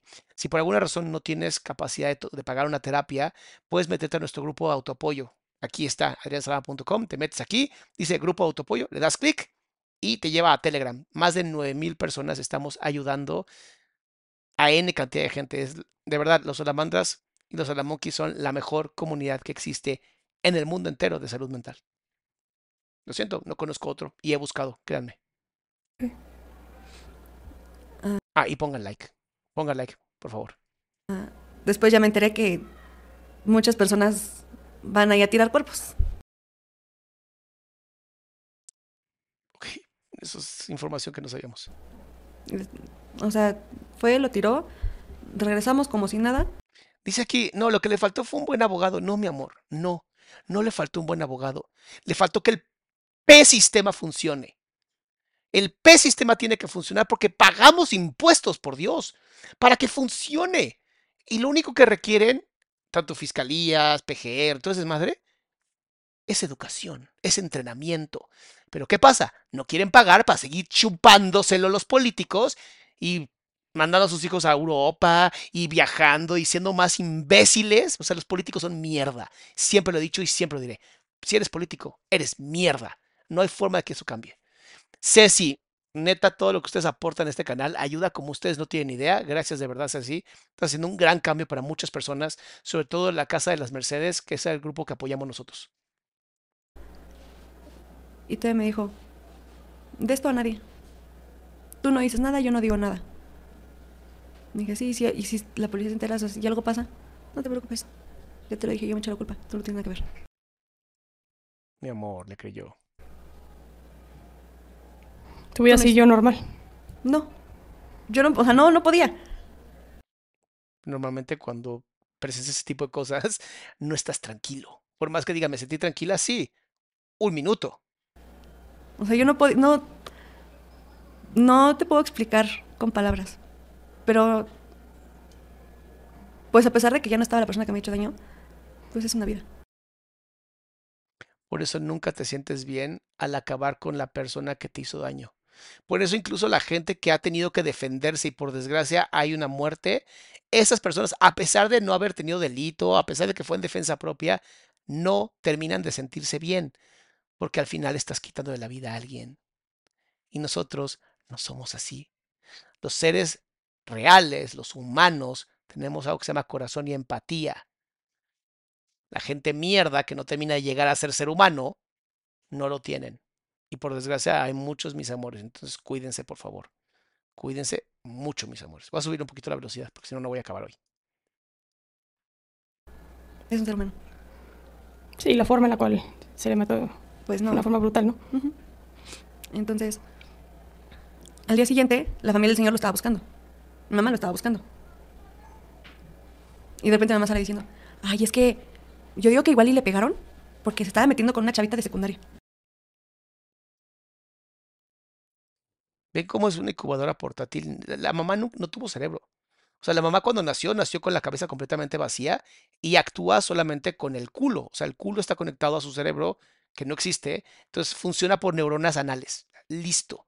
La mamá, perdón, mamá, incubadora portátil funciona con neuronas anales. Listo. Así vamos a llamarlo a partir de ahora. Entonces para mí era como que... ¿A quién o dijo sea, eso? A mí. O sea, me empieza a decir que la familia de la chavita estaba muy enojada porque él se estaba metiendo con una chavita. Un señor de 46 años. Fue un agresor sexual, punto. Entonces fue como que... Y luego, no sé por qué nadie dice nada. ¿Ven cómo la mamá es cómplice? La mamá debería estar presa. Mi mamá, no sé si se dio cuenta, no se dio cuenta, pero ahora le dijo a Alejandro, este, ve por pintura, te voy a dar dinero, pintas. Para mí fue como, ¿qué está pasando? Y dijo, o sea, ya le hablé, no contesta. Llega la familia del difunto, Por favor, hashtag neuronas anales a partir de ahora. Cuando luego les dé casi les emperre, como el de idiota de disque Danny Flow. ¿Quién se pone así, por favor? Esa gente tiene neuronas anales, no tienen cerebro. y mamá le dice, pues hay que empezar a buscar en, en la CEMEFO. Y por favor, acuérdense, please, por favor, pónganlo así de que ya ahorita el hashtag, porque si no van a salir un meme y va a decir, mire, la malo que... Sí, fue, no, fue mi idea, fue mi idea, fue mía, listo, pero ustedes ahora tienen el derecho a usar la palabra, la frase neuronas anales. La familia le dice a mi mamá, La familia del difunto sabía difunto. de tu mamá. sí, pues terminaron sabiendo todo, ¿no? O sea, un hijo no es algo como que puedas ocultar. Sí. Ah, Jocelyn, gracias por regalar 10 membresías, bebé. Y le dice la hermana, pues yo quiero ver, a- yo espero encontrar a mi hermano vivo o no muerto.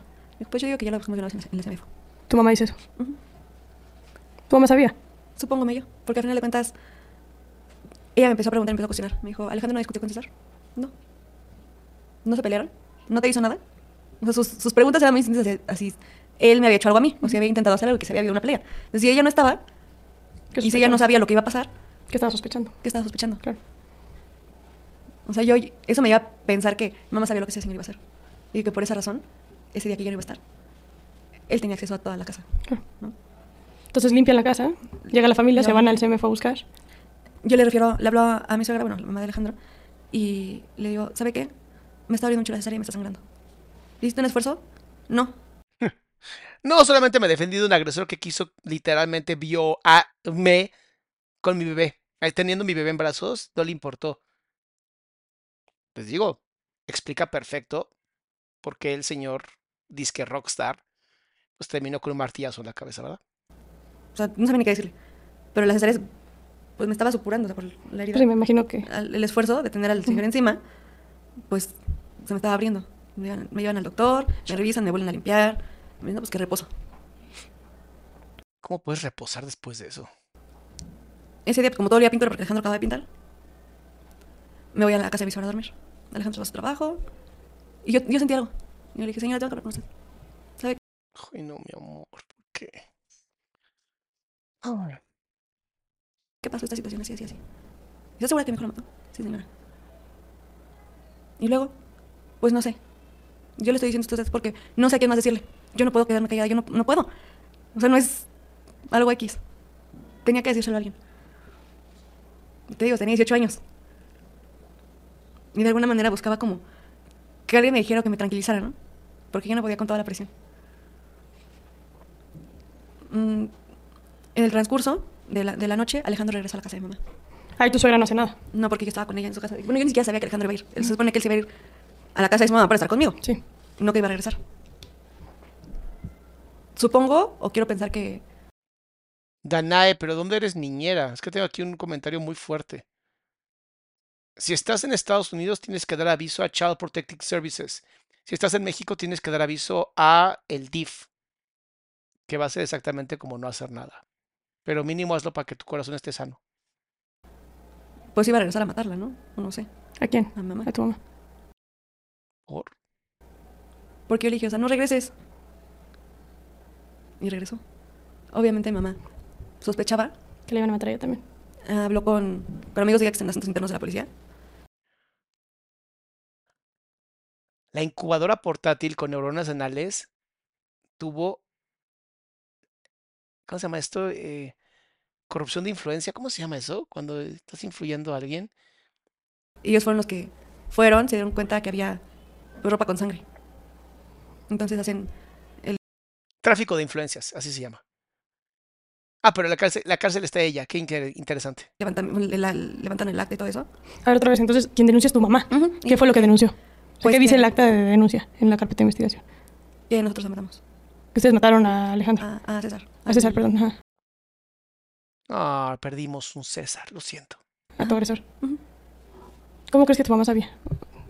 No sé. O sea, para mí si ella no supiera lo que iba a pasar o lo que iba a hacer el señor, ¿O no será que la intentaron matar a ella también, como al no haberte defendido de chiquita? Quizá. no sé. Porque cuando llegó Alejandro ya había patrullas. Karina, un saludo, gracias por todo. Quiero rediseñar su sitio web, si puedo enviarle una propuesta. Sí, Karina, mándame la propuesta, porfa. Wow, qué fuerte caso. Oigan, mis likes. Dale like, pégale like, pica like, dale like, pon like. No sé, haz lo que sea con ese like. Y de hecho, a mí me habla una de mis tías y me dice, Betty, ¿estás bien? Y dije, sí, estoy en casa de mi suegra. Es que hay patrullas afuera de tu casa. Y Alejandro va caminando. Y ella me fue diciendo, lo acaban de detener. ¿Qué pasó? No, nada, tía, relájate. Todo, todo está bien. O sea, yo como queriendo no, no involucrarlos. Si yo, o sea, si tuviéramos ahorita aquí enfrente de la carpeta de investigación, ¿qué fue exactamente lo que dice tu mamá? Pues mira, en su declaración, ¿Ven cómo es un pedazo de popó humana? Esa, esa señora de verdad. Híjole, son de esas personas que les deseo de esos cáncer que duran tantos años que dices ya, que se, como la de Garabito, haz de cuenta. O sea, de verdad que le dé algo como a Garabito y que su sufrimiento sea lento y profundo, porque no puede ser que a tu propia hija le hagas eso. Por un nepe, por un nepe vas a arriesgar a tu hija. Wow. Ojalá esté viendo este video, señora. Neta, ojalá. Le pido al universo que el karma sea tan fuerte que pida, pida desvivirse y no le pueda pasar. Inicial. inicial, en sí no sé. O sea, cuando lo detienen a él, le empiezan a hacer preguntas y todo. Mm, Como a las 3 de la mañana, mamá me habla por teléfono y me dice, ¿dónde estás? Dame la dirección de tu suegra. Tienes que venir a, a Lerma a declarar. Le dije, sí. dije, bueno, o sea, La mamá la puso. Tú ya sabías que habían detenido a Alejandro. no sabía ni qué iba a decir, pero pues, pues sí, o sea, a final de cuentas, no sé lo que puedas ocultar. O por lo menos no yo. Entonces, mm, le doy la dirección, como a los tres minutos, llega un, un coche y me acuerdo que era un Mini Cooper. Salen de ahí eh, dos personas que eran de la iglesia cristiana de mi mamá, que son policías de asuntos internos. Eso es tráfico de influencias, perdón que lo diga, eso es tráfico de influencias. Yo creo que esta chica podría salir porque se, se llevó pésimo ese, esa investigación. Y les pregunté a mi suegra, ¿está detenida? No, no está detenida. Ella simplemente va, rinde su declaración, nosotros la, la regresamos. Ok. Pero no hay, o sea, ¿por qué se están llevando? O sea, ¿se puede llevar a su hijo? No, que no se lo lleve. Por seguridad, pues no. Pero no está detenida, no hay ninguna orden de aprehensión ni detención en su contra. Solamente va, rinde su declaración y listo. Me llevan, ah, cuando íbamos por los puentes de, de, pues para ir a Lerma, al Ministerio Público, ellos me empiezan a decir que, pues que había hecho. Gracias, Florencia, gracias por apoyar al canal. Yo me mantuve callada, empezaron a decir que, que yo no intentara hacer nada, que porque pues para ellos era un perro más y que si ellos querían también podían matar. ¿Ven lo que les digo? Y de la iglesia cristiana de la mamá, o sea, la iglesia cristiana de los santos que anales de Cristo, ¿o cómo funciona esto? Me enseñan la cacha, de su pistola y me quedé como que, ¿en qué estoy metida? Yo seguía en shock, llegamos a Lerma, me suben por las escaleras a las oficinas de arriba y yo a mi mamá. Y yo alcanzo a escuchar cuando ella le grita al ministro público que quería, que quería que ella le dieran 70 años y 50 años a mí. ¿Tu mamá dice eso? Ajá. No es una mamá, lo vuelvo a repetir, es una incubadora portátil con neuronas anales. O sea, ella tenía abogados y todo el mundo asesorándola ahí. A mí me llevan a unas oficinas, Tráfico de influencias, corrupción total. me empiezan a hacer preguntas. Y seguro la mamá dio el culo, o sea, no, no, no la, no la de adelante, dio el culo. Porque como le encanta que se la pongan por ahí, esa señora tuvo que hacer algo para que esos policías hicieran algo, o sea, que gratis lo van a hacer, ¿no? Bien lindos, por la bondad de Cristo. Claro que no, la señora dio todo ahí, o sea, pues es un objeto más, la señora, no, ¿cómo se llama? Incubadora portátil. Con orificios nada más. Lo, lo único que Neta, qué horrible, qué horrible que existe gente así. Y para que entiendan que la violencia nunca tiene género. Vean el nivel de violencia de la madre y vean la diferencia de la violencia de un hombre, donde es contundente y es desvivir a una persona rápido, versus la madre, que lo que quiere es la destrucción total de la persona sin que se muera. Y así le va a regresar. le dije fue, ¿estoy detenida? No. Entonces no tengo por qué darle información si no tengo un abogado presente. Pues, ¿qué hiciste? Nada, pero quiero un abogado presente. Porque vivo en México y con eso es suficiente para tener miedo. La MP agarró un- unas carpetas me empezó a poner en la cabeza y yo le dije, para empezar, traigo una cirugía. O sea, tengo 18 años, pero tampoco estoy tan... La pregunta es, ¿dónde está derechos humanos? No, bien chingones para hacer mierdas y nunca, nunca defender a nadie más que delincuentes. ¿Dónde está derechos humanos para una mujer que está sangrando por una cesárea que no terminó de cerrar? Que fue víctima, que nunca tuvo la capacidad mental de poder tomar decisiones y solo obedeció. ¿Dónde está, dónde está derechos humanos? Tan tonta como para no saber mis derechos. Mis amores, está a 1.5 de velocidad. Si quieren, pónganle el punto 75, se van aquí a su YouTube, le ponen aquí playback o velocidad y le ponen 75. Yo hablo muy rápido, entonces no se preocupen por eso, se va a escuchar bien. Entonces nada, se, quedó, se me quedó viendo y me dijo, bueno, no tiene caso discutir contigo. ¿Para dónde vas? Te van a dar tu, tu recibida, no me acuerdo qué me dijo. La del Ministerio Público, una, una dama, seguramente una dama, que seguramente la boca le apesta al neuronas anales. No me revisaron. Y como nunca, nunca me revisaron, yo agarré el teléfono, agarré mi celular y, y le avisé a mi familia, le avisé a su, a su mamá. Dice, ¿Qué estoy teniendo lerma? Así, así, así, así. Llegan mis abuelos, llega mi suegra y Tiene tanto dolor que hasta a 1.5 le está costando trabajo decir las cosas. Se me tuvieron desde el sábado en la madrugada hasta el lunes en la noche, ¿Con Alejandro? no separados. A mí me tuvieron ahí diciéndome que tenía que estar ahí en lo que rendía mi declaración. En ningún momento me pidió mi declaración. Porque le dije, bueno, o sea, vengo a declarar. Son abusos legales, una carpeta mal llevada, perdón, pero esta niña tendría que salir libre. Neta, ni Saskia tiene el poder de hacer algo para que el pinche sistema mexicano, mínimo esta chica, o sea, que esté con su hijo, por Dios. Pues lo que quieren es eso, pues aquí estoy. No me estoy negando. Pero pues nunca me tomaron mi declaración. De ahí me, me Y nunca le mandaron a su abogado, que es un derecho tuyo, que en México sirve para un carajo porque los derechos no existen. llevaron junto con él a una casa de arraigos que está en, creo que en la colonia Morelos. De aquí de Toluca. Y ahí igual, o sea, no me decían sí, sí o sí, no, solamente me dijeron que no era un arraigo, que estaba ahí por mi protección, por mi Claro. No, a mí regresame a mi casa para mi protección, gracias. seguridad, en lo que se termina mi situación jurídica, que porque los arraigos ya no eran legales. A los 4 o 5 días, porque llegué el, el 21 de diciembre aquí a prisión, ¿De qué año? del 2012. 2012, tiene literalmente 12 años metido ahí. Bueno, 11. Ya estamos en el 24. Llego y ya me dicen, no, pues homicidio, así, así, así, así. Al día siguiente tenemos la audiencia.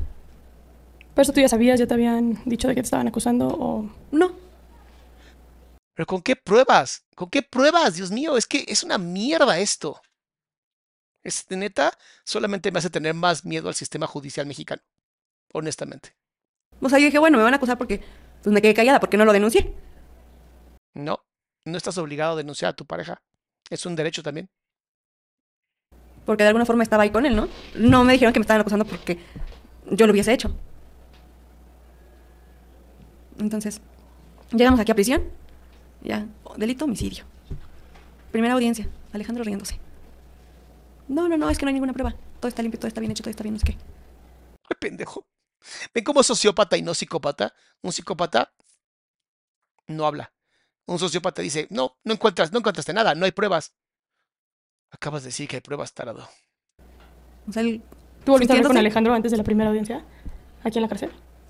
Muchas gracias, Sol, por aportar al canal. O sea, él sintiéndose orgulloso de lo que había hecho. Pero tú tenías relación con él aquí adentro. Ujú. Pues sí, porque al final de cuentas, pues, era mi pareja afuera, teníamos un hijo. Entonces lo que hacía era aquí, pues te dan una vista familiar, te dan una íntima, La conyugal. una conyugal. Entonces pones tu cara de ¿Quién se quedó Feliz. con tu hijo? su mamá. Ay, mínimo fue la suegra y no la imbécil de la. No tengo, es que ya no, te- no tengo ya insultos. ¡Oh, me faltan insultos. ¿Tú seguías ahí muy enamorada de él? No. No, pero, o sea, me daba miedo. O sea, dejarlo me daba miedo. Y ya está en la cárcel, que dónde peor puede ir. Para empezar, porque pues, te meten la idea en la cabeza de que no sirves para nada. Él siempre me manejó de esa forma. Si yo no estoy contigo, nadie va a estar contigo. ¿Quién, quién se va a hacer responsable de ti? ¿Tú vas a trabajar? ¿Qué vas a hacer? ¿Qué sabes hacer? Nada. Tienes que seguir conmigo. ¿Vieron cómo está la indefensión aprendida? ¿Ven cómo impotencia aprendida desde chiquitita y cómo se va a defender de algo así? No puede. Entonces, ¿cómo fue tu relación aquí en prisión con él? Normal, las visitas conyugales. Ujú. O sea, a fin de cuentas, y lo de siempre, ¿no? O sea, el día que tú me dejes, dejas de ver a tus hijos. El día que yo lo dejé, llevo tres años sin ver a mis hijos. Ay, cosita. Ahora no entiendo la parte de tus hijos. ¿Cuándo tuviste otro bebé? Dentro de prisión, a los dos años de haber llegado a prisión, ¿Te volviste embarazada? de Alejandro. O sea, la metieron a la cárcel sin pruebas. Así porque se les antojó sus cojones. Gracias, Tati. Entonces, ¿cómo fueron las audiencias? o sea, en las Él audiencias- confiesa que No, él está negado. O sea, para él no sucedió nada. Él no fue, no fue, no fue. a la fecha. A la fecha. Pero tú dices que confesó haber matado a más personas. A mí. A ti. Porque en, en una ocasión se dije, o sea, que ya. Y, O sea, si no me quieres, déjame ir. O sea, no podemos estar así. Y vean cómo es egoísta ese pedazo de animal también, que en vez de literalmente darle una buena mamá a su hijo, decidió nadie, si no es, o sea, nadie va a salir de estas. ¿Ven cómo no pueden cumplir promesas? ¿Ven cómo nunca le deben de creer a alguien que te diga, no, yo sí, yo voy a... No es cierto, nadie va a cachar una, una bola por ti a menos que realmente te ame tu mamá o tu papá. Fuera de esos, no va a pasar. A menos que le paguen muy bien, como los guarros. Él sigue con su misma frase, ¿no? Existen asesinos psicópatas viudos, pero no divorciados. Y mi vida, ningún psicópata dice eso. O sea, busca toda la información de todos los psicópatas. No hay un solo caso donde diga eso un psicópata. Es como de, eso lo dice la gente detrás de los psicópatas. Entiende, mi pendejo, no sabes nada. Conmigo es hasta la muerte. En, en las audiencias te digo que mamá viene, declara. ¿Qué fue lo y- que declaró tu mamá? Que ella no estaba presente, que ella no vio nada, pero que nosotros la matamos. Y como es un pedazo de ano movible, entonces le creyeron, supongo, porque ¿cómo? O sea, literalmente está diciendo esta mujer que en México te pueden inculpar por lo que sea, siempre y cuando alguien lo diga. ¿Dónde está el derecho? ¿Dónde está el derecho a que tú eres inocente hasta que se demuestre lo contrario? Eso no existe en México. En México eres culpable hasta que se demuestre lo contrario. Iris, muchas gracias. Y en el caso de estas, este, en el caso de Betsy, tú eres culpable y nos vale más. O sea, simplemente es para llenar las cárceles y no sé, sé sacar más mano de obra gratis o qué chingados. Todavía me acuerdo que la juez le dijo en repetidas ocasiones que por el vínculo sentimental y familiar por ser mamá, pues no estaba obligada a declarar. Pero pues sí, estaba muy enojada. Le quitaron a su nepe, por Dios. Neta, neta, señora, neta, neta, no sabe lo que le deseo. O sea, net- y ojalá, ojalá, ojalá, de verdad, ojalá, le pase algo. Por favor. Quería declarar. Imagino que la declaración dijo cómo se enteró que lo habían matado. No, solamente dijo, pues yo no sé nada, solamente sé que ellos lo mataron. Entonces, ¿cómo, cómo? Sol, te amo. Dice, me hace tanto bien escucharte. Dice, mi amor, neta. Gracias, mi vida, te amo. Supongo que es porque sabes que soy súper sarcástico y cínico. Sí, eh, Sakuri dice, juicio de amparo. ¿Con qué va a pagar un juicio de amparo si son carísimos, bebé? ¿Con qué va a O sea, el ju- eh, eh, literalmente tenemos un- un- una, una cosa que se llama el amparo en México porque la ley es tan mala que necesitamos algo que nos proteja de la misma ley. No me jodas, cabrón. O sea, Perdón, que no entiendo esta parte, pero. ¿Cómo hay una detención? ¿Dónde estaba el cuerpo? Ah, lo encontró un pepenador. Ok. El pepenador obviamente se da cuenta que hay un cadáver dada parte de las autoridades y se lo llevan a la CMFO, lo estaban buscando. ¿Cuánto tiempo después de que ustedes lo Al día siguiente. ¿Y tu mamá cuándo 14, 15. denuncia? El 15. Es el mismo día que encuentra.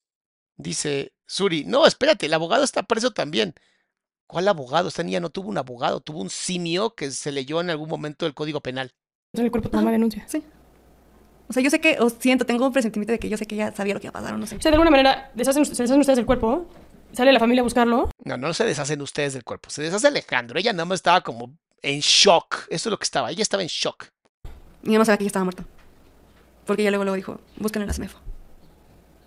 ¿Y lo encuentran en la CMFO? Ujú. Perdón, no me, no, me, no me hace mucho sentido. Pero, Fue exactamente el día siguiente, o sea, fue el viernes 14 de diciembre, como a las, entre 12 y 1 del... ¿y tu mamá por qué dice que pinten? ¿En qué punto dice que pinten? ¿El mismo día o el día después? Al día siguiente, el 15, le dice a Alejandro que pinte la pared. No sé si ella vio salpicaduras o algo así, o se imaginó. Dijo, pinten. La mamá es cómplice, ¿ven?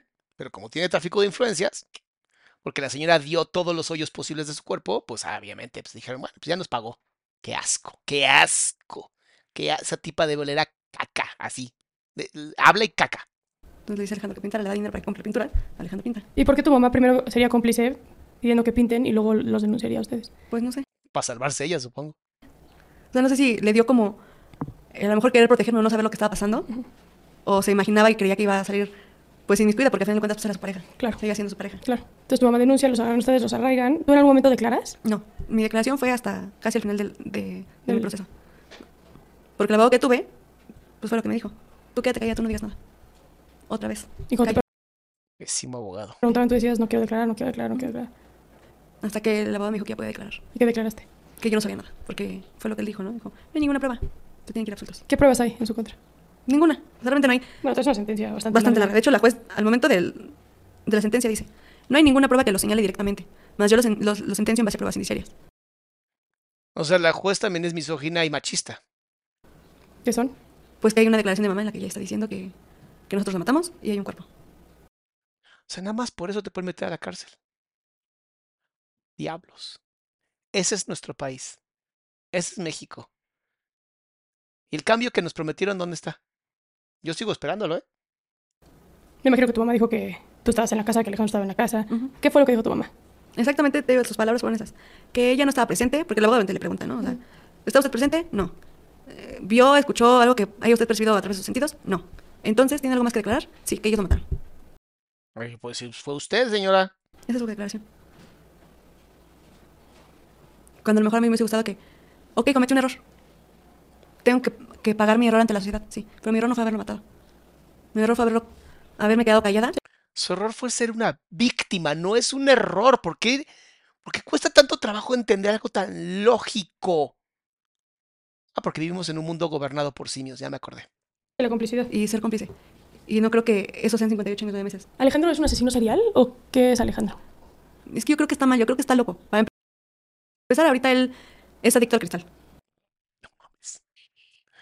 Ningún psicópata sería adicto a algo. Ningún psicópata sería adicto a algo porque pierden el control. Alejandro tiene un trastorno de- antisocial.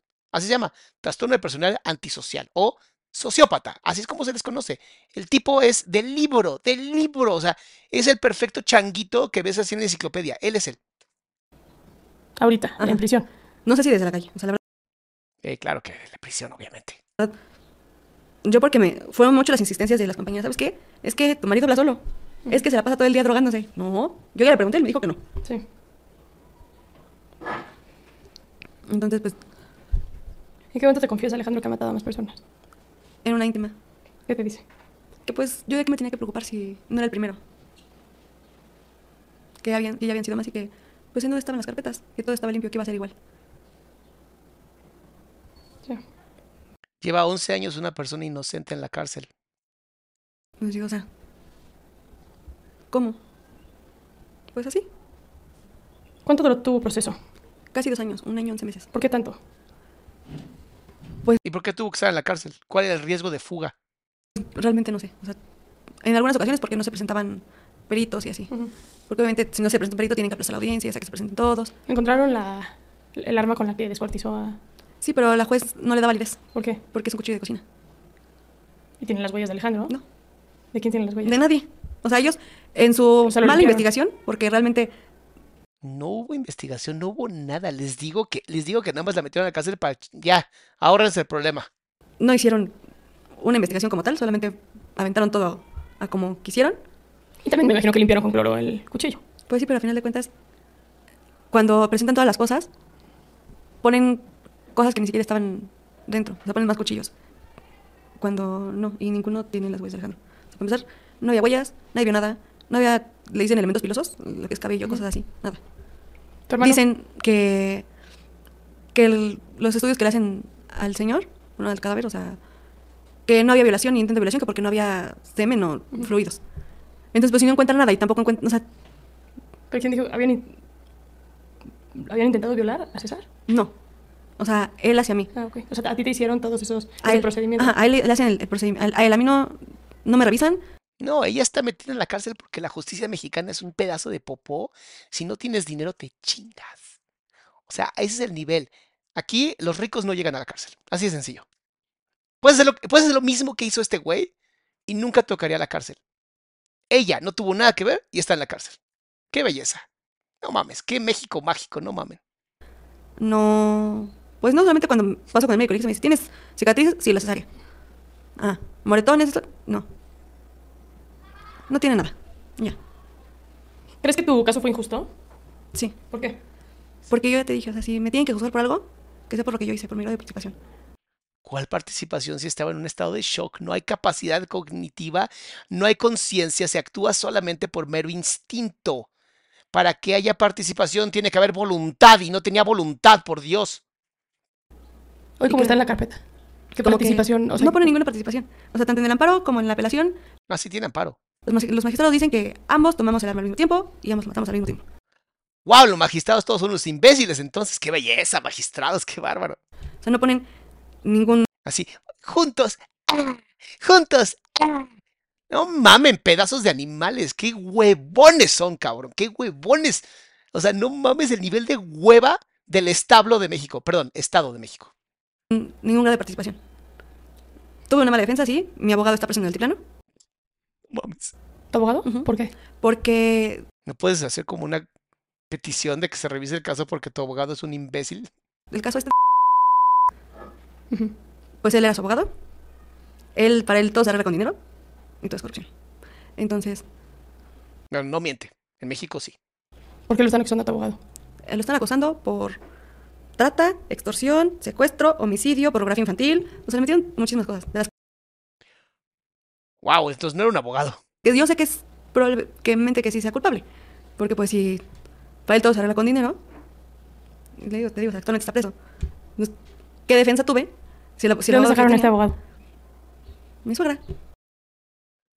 Es que cómo pones en las manos de otra incubadora con neuronas anales tu defensa. Ay, acerquen, de verdad, mujeres, acérquense a, eh, eh, ¿cómo se llaman estos colectivos feministas? Por favor.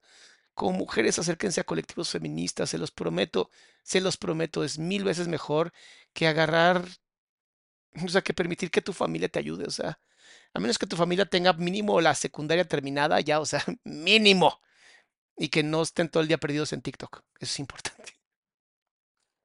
Ay, Dios mío. Dios mío. Oigan, son más de 2.000 personas y nada más 1.500 likes. Algo está, algo está fallando aquí. Algo está fallando aquí. Creo que a ustedes no les está enojando tanto como a mí. Si no pones like, no estás enojada o enojado.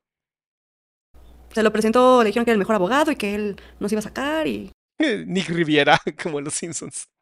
Ahora de abogado. ¿Por qué crees que es culpable de cosas como pornografía infantil? Tu abogado. Porque cuando él venía era muy cínico. O sea, se ponía a hablar de Alejandro de asesinatos y cosas así, de una forma muy cínica, muy descarada. Entonces, para mí, un abogado así, o sea, no. No tiene ética. Ni moral, obviamente. Ni testículos. Es lo que te digo, o sea, ¿qué defensa puede tener si mi abogado está preso?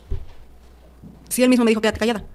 Es que ella no debería ni siquiera haber tenido, ni siquiera necesitado un abogado, porque para eso se supone que pagamos impuestos, para tener una fiscalía o una policía o investigadores que valgan la pena, que valgan incluso el puto dinero que pagamos. Es que de verdad pagamos demasiado dinero. O sea, casi es un 40%, casi un 40% de impuestos que pagas para no tener absolutamente ningún beneficio con más de 110 millones de habitantes en este pinche país.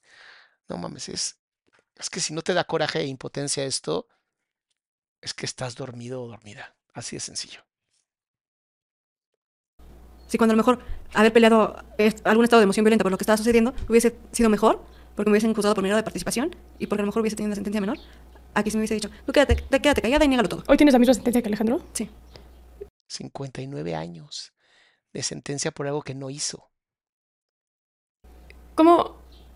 Me imagino que hubo una parte de ti que se sintió como con mucho alivio, Betsy, al momento de que matan a César. Y, y luego pues, seguiste la relación con Alejandro durante cuántos años. Pues en sí, dentro Es que no está en una relación con Alejandro, es lo que no está entendiendo. Está secuestrada por este cabrón. Es lo que no están entendiendo. Tiene indefensión aprendida. No está en una relación, está secuestrada por este tipo. Es un trastorno de personalidad antisocial. O sea, es un nivel de violencia psicológico y emocional que no tienes idea. de la cárcel, siete. Más. Ujú. En total fueron nueve años de relación. ¿En ningún momento te has enojado con él por esta situación? Sí. ¿En algún momento? O sea, ¿cuál es tu postura? Mi porque por un o lado, sea- o sea, estoy un poco conflictada con, con esta conversación, porque por un lado eh, estamos hablando de matar a tu agresor, ¿no? Y, y de toda la ausencia de red de apoyo que, que- que tuviste, que, que muchas niñas desafortunadamente se ven en una situación parecida a la tuya, eh, porque en México la violencia sexual infantil es brutal. Somos el primer lugar a nivel mundial. Nada más para que sepan el nivel de violencia hacia los niños. Por parte de sus progenitoras, o sea, sus mamás. Para que quede muy claro. Y por parte de muchas veces novios de sus, de sus mamás, los papás, los tíos, los abuelos. O sea, ser niño o niña en México es un deporte extremo. Es el nivel que tenemos en este país. eh, y las cifras son altísimas, pero por el otro lado, siento como, ¿Sabes qué pasa? como que mucha ambigüedad. de Es que no estás entendiendo, mi amor. ¿Sabes que No estás entendiendo que ella es una mujer que ha sido tanto tiempo violentada que no sabe que tiene la capacidad de defenderse. Eso es lo que no estás pudiendo entender porque nunca en tu vida, gracias a Dios privilegiada, nunca lo has vivido. No entiendes lo que es que no te puedes escapar psicológicamente de alguien, porque todas las redes neurológicas fueron diseñadas para con oxitocina y miel- mielina para que ella no se pueda escapar. Está siendo secuestrada y no lo entienden. De alguna manera, como en estar con el hombre que te tiene aquí, pero que era violento contigo, pero que mató a Alejandro, diría César, como que en contra de tu voluntad, pero no en contra de tu voluntad. Pero, o sea, es- sí me explico lo que te quiero decir. ¿Sabes qué pasa? No tuvo ni voluntad, es lo que no entendieron. ¿Qué es lo que te digo? A veces yo sé que tengo mis creencias afectivas. Y no es, una, no es una excusa. Pero te acostumbras. Entonces él, pues sí me pega, sí me hace sentir mal, sí es violento. Pero no estoy sola. Eso es amor. Para ella, ese es el programa de su cerebro, amor. Eso es lo que tiene su cerebro. Programa, amor, violencia. Él me violenta, él me ama. Fin. No es difícil de entender, por Dios. Claro. Pero también a veces es bueno. ¿Por qué mataba a él? Cuando te contó a las otras personas que mataba, ¿por qué mataba? Por dinero y por placer. Por dinero y por placer. Eh, como sociópata. Eso te lo confesó al cuánto tiempo estar aquí adentro. Cuando lo sentenciaron. Porque el día que me sentenciaron yo me derrumbé. O sea, le dije, o sea, estoy perdiendo mi vida por estar aquí contigo. Cuando tú sabes que tú no eres inocente. Cuando tú sabes perfectamente todo lo que me dijiste y por, y por qué me quedé callada, ¿no? Imagínate, y además le prometió que él se iba a echar la culpa y no lo hizo. Mira, un hombre que no cumple sus promesas, qué raro. Y porque tú me dijiste que tú ibas a hablar. Porque tú me dijiste que tú te ibas a echar la culpa. Y no echar la culpa, es simplemente decir la verdad. Porque si tú hubieses dicho la verdad, las cosas hubiesen sido diferentes. O sea, ¿por qué no dijiste nada? ¿Por qué te quedaste callado? ¿Por qué si dices que me amas, me tienes aquí? Porque si no eres mía, no vas a ser de nadie. Y si no estás conmigo aquí, estás muerta. ¿Tus hijos? Tiene tres años que no los veo. A los dos. A los dos. ¿Por qué? Pues el día que yo di baja todo, precisamente fue por sus amenazas. O sea, diste de baja en- significa que decidiste ya no volver a ver a Alejandro. Ajá, de hecho, yo metí un escrito. ah, porque en la visita, en la convivencia familiar, yo estaba muy enojada y le dije, o sea, yo no voy a estar contigo en tus, en tus castigos. O sea, tú te quieres estar metiendo en problemas a cada rato, métete tú solo. O sea, es suficiente con que me tengas aquí y con estar aquí contigo, como para aparte yo estar, estarme peleando con las autoridades y con la policía y con las áreas, porque tú ya picaste un custodio, Vean el nivel de imbécil con el que se metió. La pobre no sabía ni cómo salir. Y ella es culpable, qué maravilla, ¿eh? ya te encontraron no sé qué, ya te peleaste, Se trató de matar un custodio aquí adentro. picó un custodio. Ujú. Porque estaba todo drogado. Porque estaba en la euforia y... ¿Tu lo quisieron. cuánto tiempo vivió aquí adentro? Dos años, tres meses. ¿Y a quién lo, quién lo tiene ahorita? Mi suegra. Tu suegra. ¿Y por qué no se los traen? Para que los vea. Bueno, a mí, supuestamente por la pandemia. Ya pasó la pandemia y ya pueden entrar niños. Pero no tiene tiempo. ¿Hablas con ellos por teléfono? A veces cuando me los pasan. O sea, a veces es como... ah, están dormidos, están jugando. Bueno, imagínense. Y esa, esa es la mamá que crió a Alejandro. Imagínense con qué manos la dejó. Que un poquito mejor. Les digo, tiene que elegir entre popó y vómito. Elige, no hay más. Tienes que tragarte popó o vómito. ¿Qué quieres? Yo no sé realmente qué les digan de mí. Entonces, aquí, ¿qué podemos hacer por esta mujer? Pues joder a Saskia, niño, a- esta niña, joder a Saskia en Twitter, en Instagram y decirle, ¿qué podemos hacer? O sea, tiene que haber una forma de amparar a esta mujer y sacarla de ahí. ¿Ahora viene a ver a su hijo? sí. Sé cómo se cura un sociopatía. No se cura, mi amor, lo siento. ¿Con los niños? No sé si con los niños, pero por pláticas que he tenido en algunas ocasiones con mis hijos, yo sé que sí. O sea, estás en el mismo penal que Alejandro y tu suegra viene y le enseña a tus hijos a Alejandro, pero a ti no. Ajá. Así el nivel de popó y mierda de esa señora. Así. ¿Sabes qué? No sé por qué en este siento que Saskia sí está escribiendo cosas como para hacer algo. Siento que hay forma de hacer algo, pero no sé cómo. Wow. Te digo, o sea, la última vez que yo lo vi, él me puso una punta en el cuello y estábamos caminando y me dijo, sonríe y camina. Aquí adentro. Ujú, estábamos Vieron, Uy, la cárcel es súper segura para los prisioneros también, ¿eh? Ya vieron cómo no hay justicia ni seguridad en la cárcel, ni siquiera. O sea, esta niña está viviendo un infierno en vida. O sea, desde que nació hasta ahorita, su vida es un infierno. Yo no sé qué diablos está pagando, pero es que nadie merece algo así. en la convivencia familiar. Yo precisamente estaba teniendo una discusión con dije, o sea, ya no. O sea, si tú estás en el lodo y te quieres seguir revolcando aquí, revólate solo. ¿Te consideras una mujer mala? No, con defectos sí. Yo creo que ninguna persona es buena ni mala. Entonces No, no, no, no, no, no, no, mi amor. Déjame corregirte. Hay gente mala. Porque ser malo es bien pinche fácil.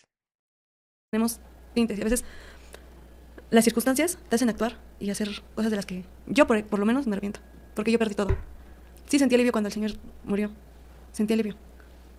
Pero a cambio de ese alivio perdí mi vida. Llegué a los 18 años. Llevo 10 años en prisión. Tengo 28 años. ¿Tu mamá? No la he visto. ¿Has hablado con ella?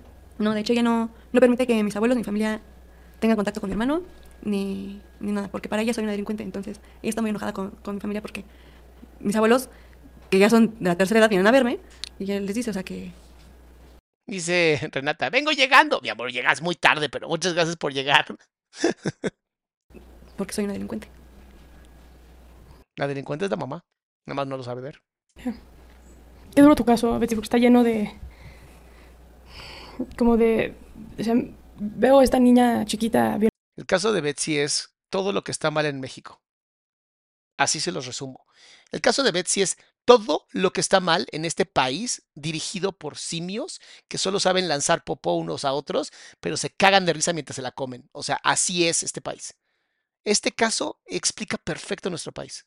violentada sexualmente, ¿no? Con cero red de apoyo. eh, y veo a esta mujer enojada, ¿no? Y Pues también sí, veo. es injusto. Sí, No me niego a que, a que me juzgue la sociedad por, por lo que yo hice, no por lo que no hice. Sí, al final creo que tenemos que quedarnos con una lección en este capítulo que es muy importante, que es las herramientas psicoemocionales, afectivas, se aprenden, se dan, se maman, se, ¿no? Y, y al final es complicado esperar algo distinto de alguien que no lo tuvo. Eh, la violencia sexual daña muchísimo. No, no, no, a mí me, me, me vuelve loco esta parte donde en México no tenemos de verdad justicia y que también los jueces y todo ese tipo de gente son políticos. Eso me duele, me duele mucho porque normalmente decimos que el castigo no puede ser más fuerte que el delito. Y ella está pasando un castigo desde que nació hasta hoy. Y está en la cárcel por algo que no hizo. Y eso, hijo, es que de verdad ella demuestra lo que es este país. Y más en la infancia, daña por vida. Mucho. O sea, creo que tu ejemplo es un caso de el daño que la violencia sexual de un adulto hacia un menor, hacia un niño, hacia una niña chiquita, puede hacer por el resto de la vida. Híjole. Me quedo con pocas palabras tras escucharte. ¿eh? Eh, agradecerte que compartas tu historia, tu versión de la historia. Eh, por lo menos espero que este espacio pueda funcionar como todo lo que silenciaste y todo lo que callaste, eh, por las razones que hayan sido durante la audiencia o durante tu relación con Alejandro, o lo que sea, eh, que este espacio es servido para que hables lo que es tu verdad, ¿no? No, ojalá esto sirva para que un pendejazo ahí se despierte, diga, a hacer algo bueno para mi campaña política y liberar a Betsy como soy un chingón, ¿no? Usarla como un instrumento y ya después dejar a Betsy libre y ya, sería maravilloso. Que al final del día cada quien tenga nuestra verdad también. Entonces yo te agradezco, No, Betsy no tiene un... Betsy tiene la verdad, no me jodan. Betsy, que, que platiques hoy eh, la complejidad que hay detrás de un caso de homicidio. ¿no? Porque eso es, o sea, Es un caso de homicidio.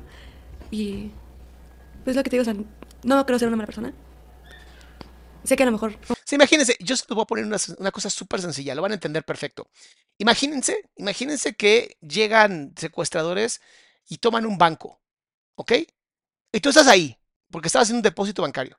Y toman el banco y por alguna razón te eligen a ti para cargar cosas, llevar aquí y matan a tres personas frente a ti. Termina el secuestro, aniquilan a estos este, secuestradores, ¿no? Liberan a todos, pero tú, que literalmente llevaste las cosas porque te tenían amenazado o amenazada, a ti te meten a la cárcel por tres homicidios porque estabas ahí y ayudaste con levantando dinero. Ese es el nivel, así, metafóricamente, es lo mismo que le pasó a esta mujer. ¿Es justo? como tú dices, no tengo las herramientas psicoemocionales como para poder afrontar muchas cosas. Y a lo mejor me hubiese gustado tenerlas. Porque yo sé que si yo hubiese tenido, o hubiese sentido el apoyo por parte de alguien más, las cosas hubiesen sido diferentes. Porque a veces nosotras como mujeres, Si hubiera tenido un buen sistema de gobierno, un buen sistema de justicia, no la mierda que tenemos en este país, esta mujer nunca hubiera pisado la cárcel. Estaría incluso siendo apoyada psicológicamente. O sea, neta, por eso me dan ganas de fugarme de este país. Neta, nada más por eso. Y amo México como no tienen idea. O sea, no hay nada más hermoso que los mexicanos. Pero a veces prefiero irme a vivir un lugar frío, con gente fría, nada más para tener un poquito de justicia y seguridad. Qué neta, qué mierda. O como niñas, callamos. Porque nadie nos escucha. sin duda, no lo pudiste haber dicho mejor. Gracias. A ti. Hoy me voy enojado. Hoy me voy enojado, entonces mañana prepárate, Danny Flow, porque te voy a hacer popó, cabrón. Te voy a triturar literalmente te voy a volver a plantar, va a crecer una planta hermosa, la voy a cortar, la voy a quemar y voy a volver a hacer lo mismo. Porque me imagino por dónde viene la onda este y creo que va a ser una gran manera de ir callándome a algunos como disque reggaetoneros que buscan la violencia hacia la mujer como una forma de éxito. Y te vas a enfrentar con alguien como yo, que no está de acuerdo en el uso de la violencia para absolutamente nada, que no sea para la defensa personal y eso es agresión, no es violencia. Sí, exacto. ¿Dónde está Sergio Mayer? ¿No? ¿Dónde está Sergio Mayer? Supongo que metiéndose cosas por el culo, porque para eso sirve nada más. Ay, mis amores. Nos veo mañana, a la misma hora, para hablar de otro reggaetonero más. No, bueno. Literalmente pisas uno y salen siete más, ¿no? Como cucarachas.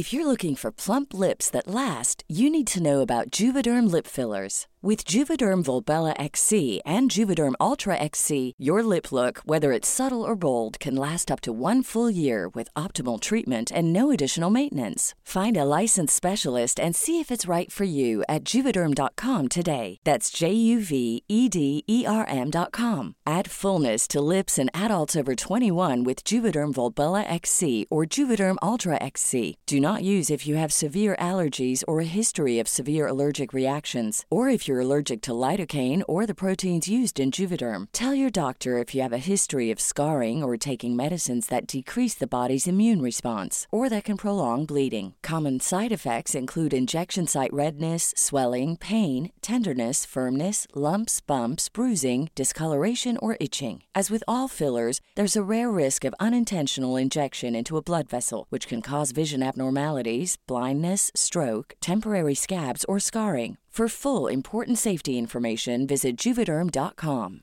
Hey, it's Paige DeSorbo from Giggly Squad. High quality fashion without the price tag. Say hello to Quince. I'm snagging high-end essentials like cozy cashmere sweaters, sleek leather jackets, fine jewelry, and so much more. With Quince being 50 to 80% less than similar brands. And they partner with factories that prioritize safe, ethical, and responsible manufacturing. I love that. Luxury quality within reach. Go to quince.com slash style to get free shipping and 365 day returns on your next order. Quince.com slash style.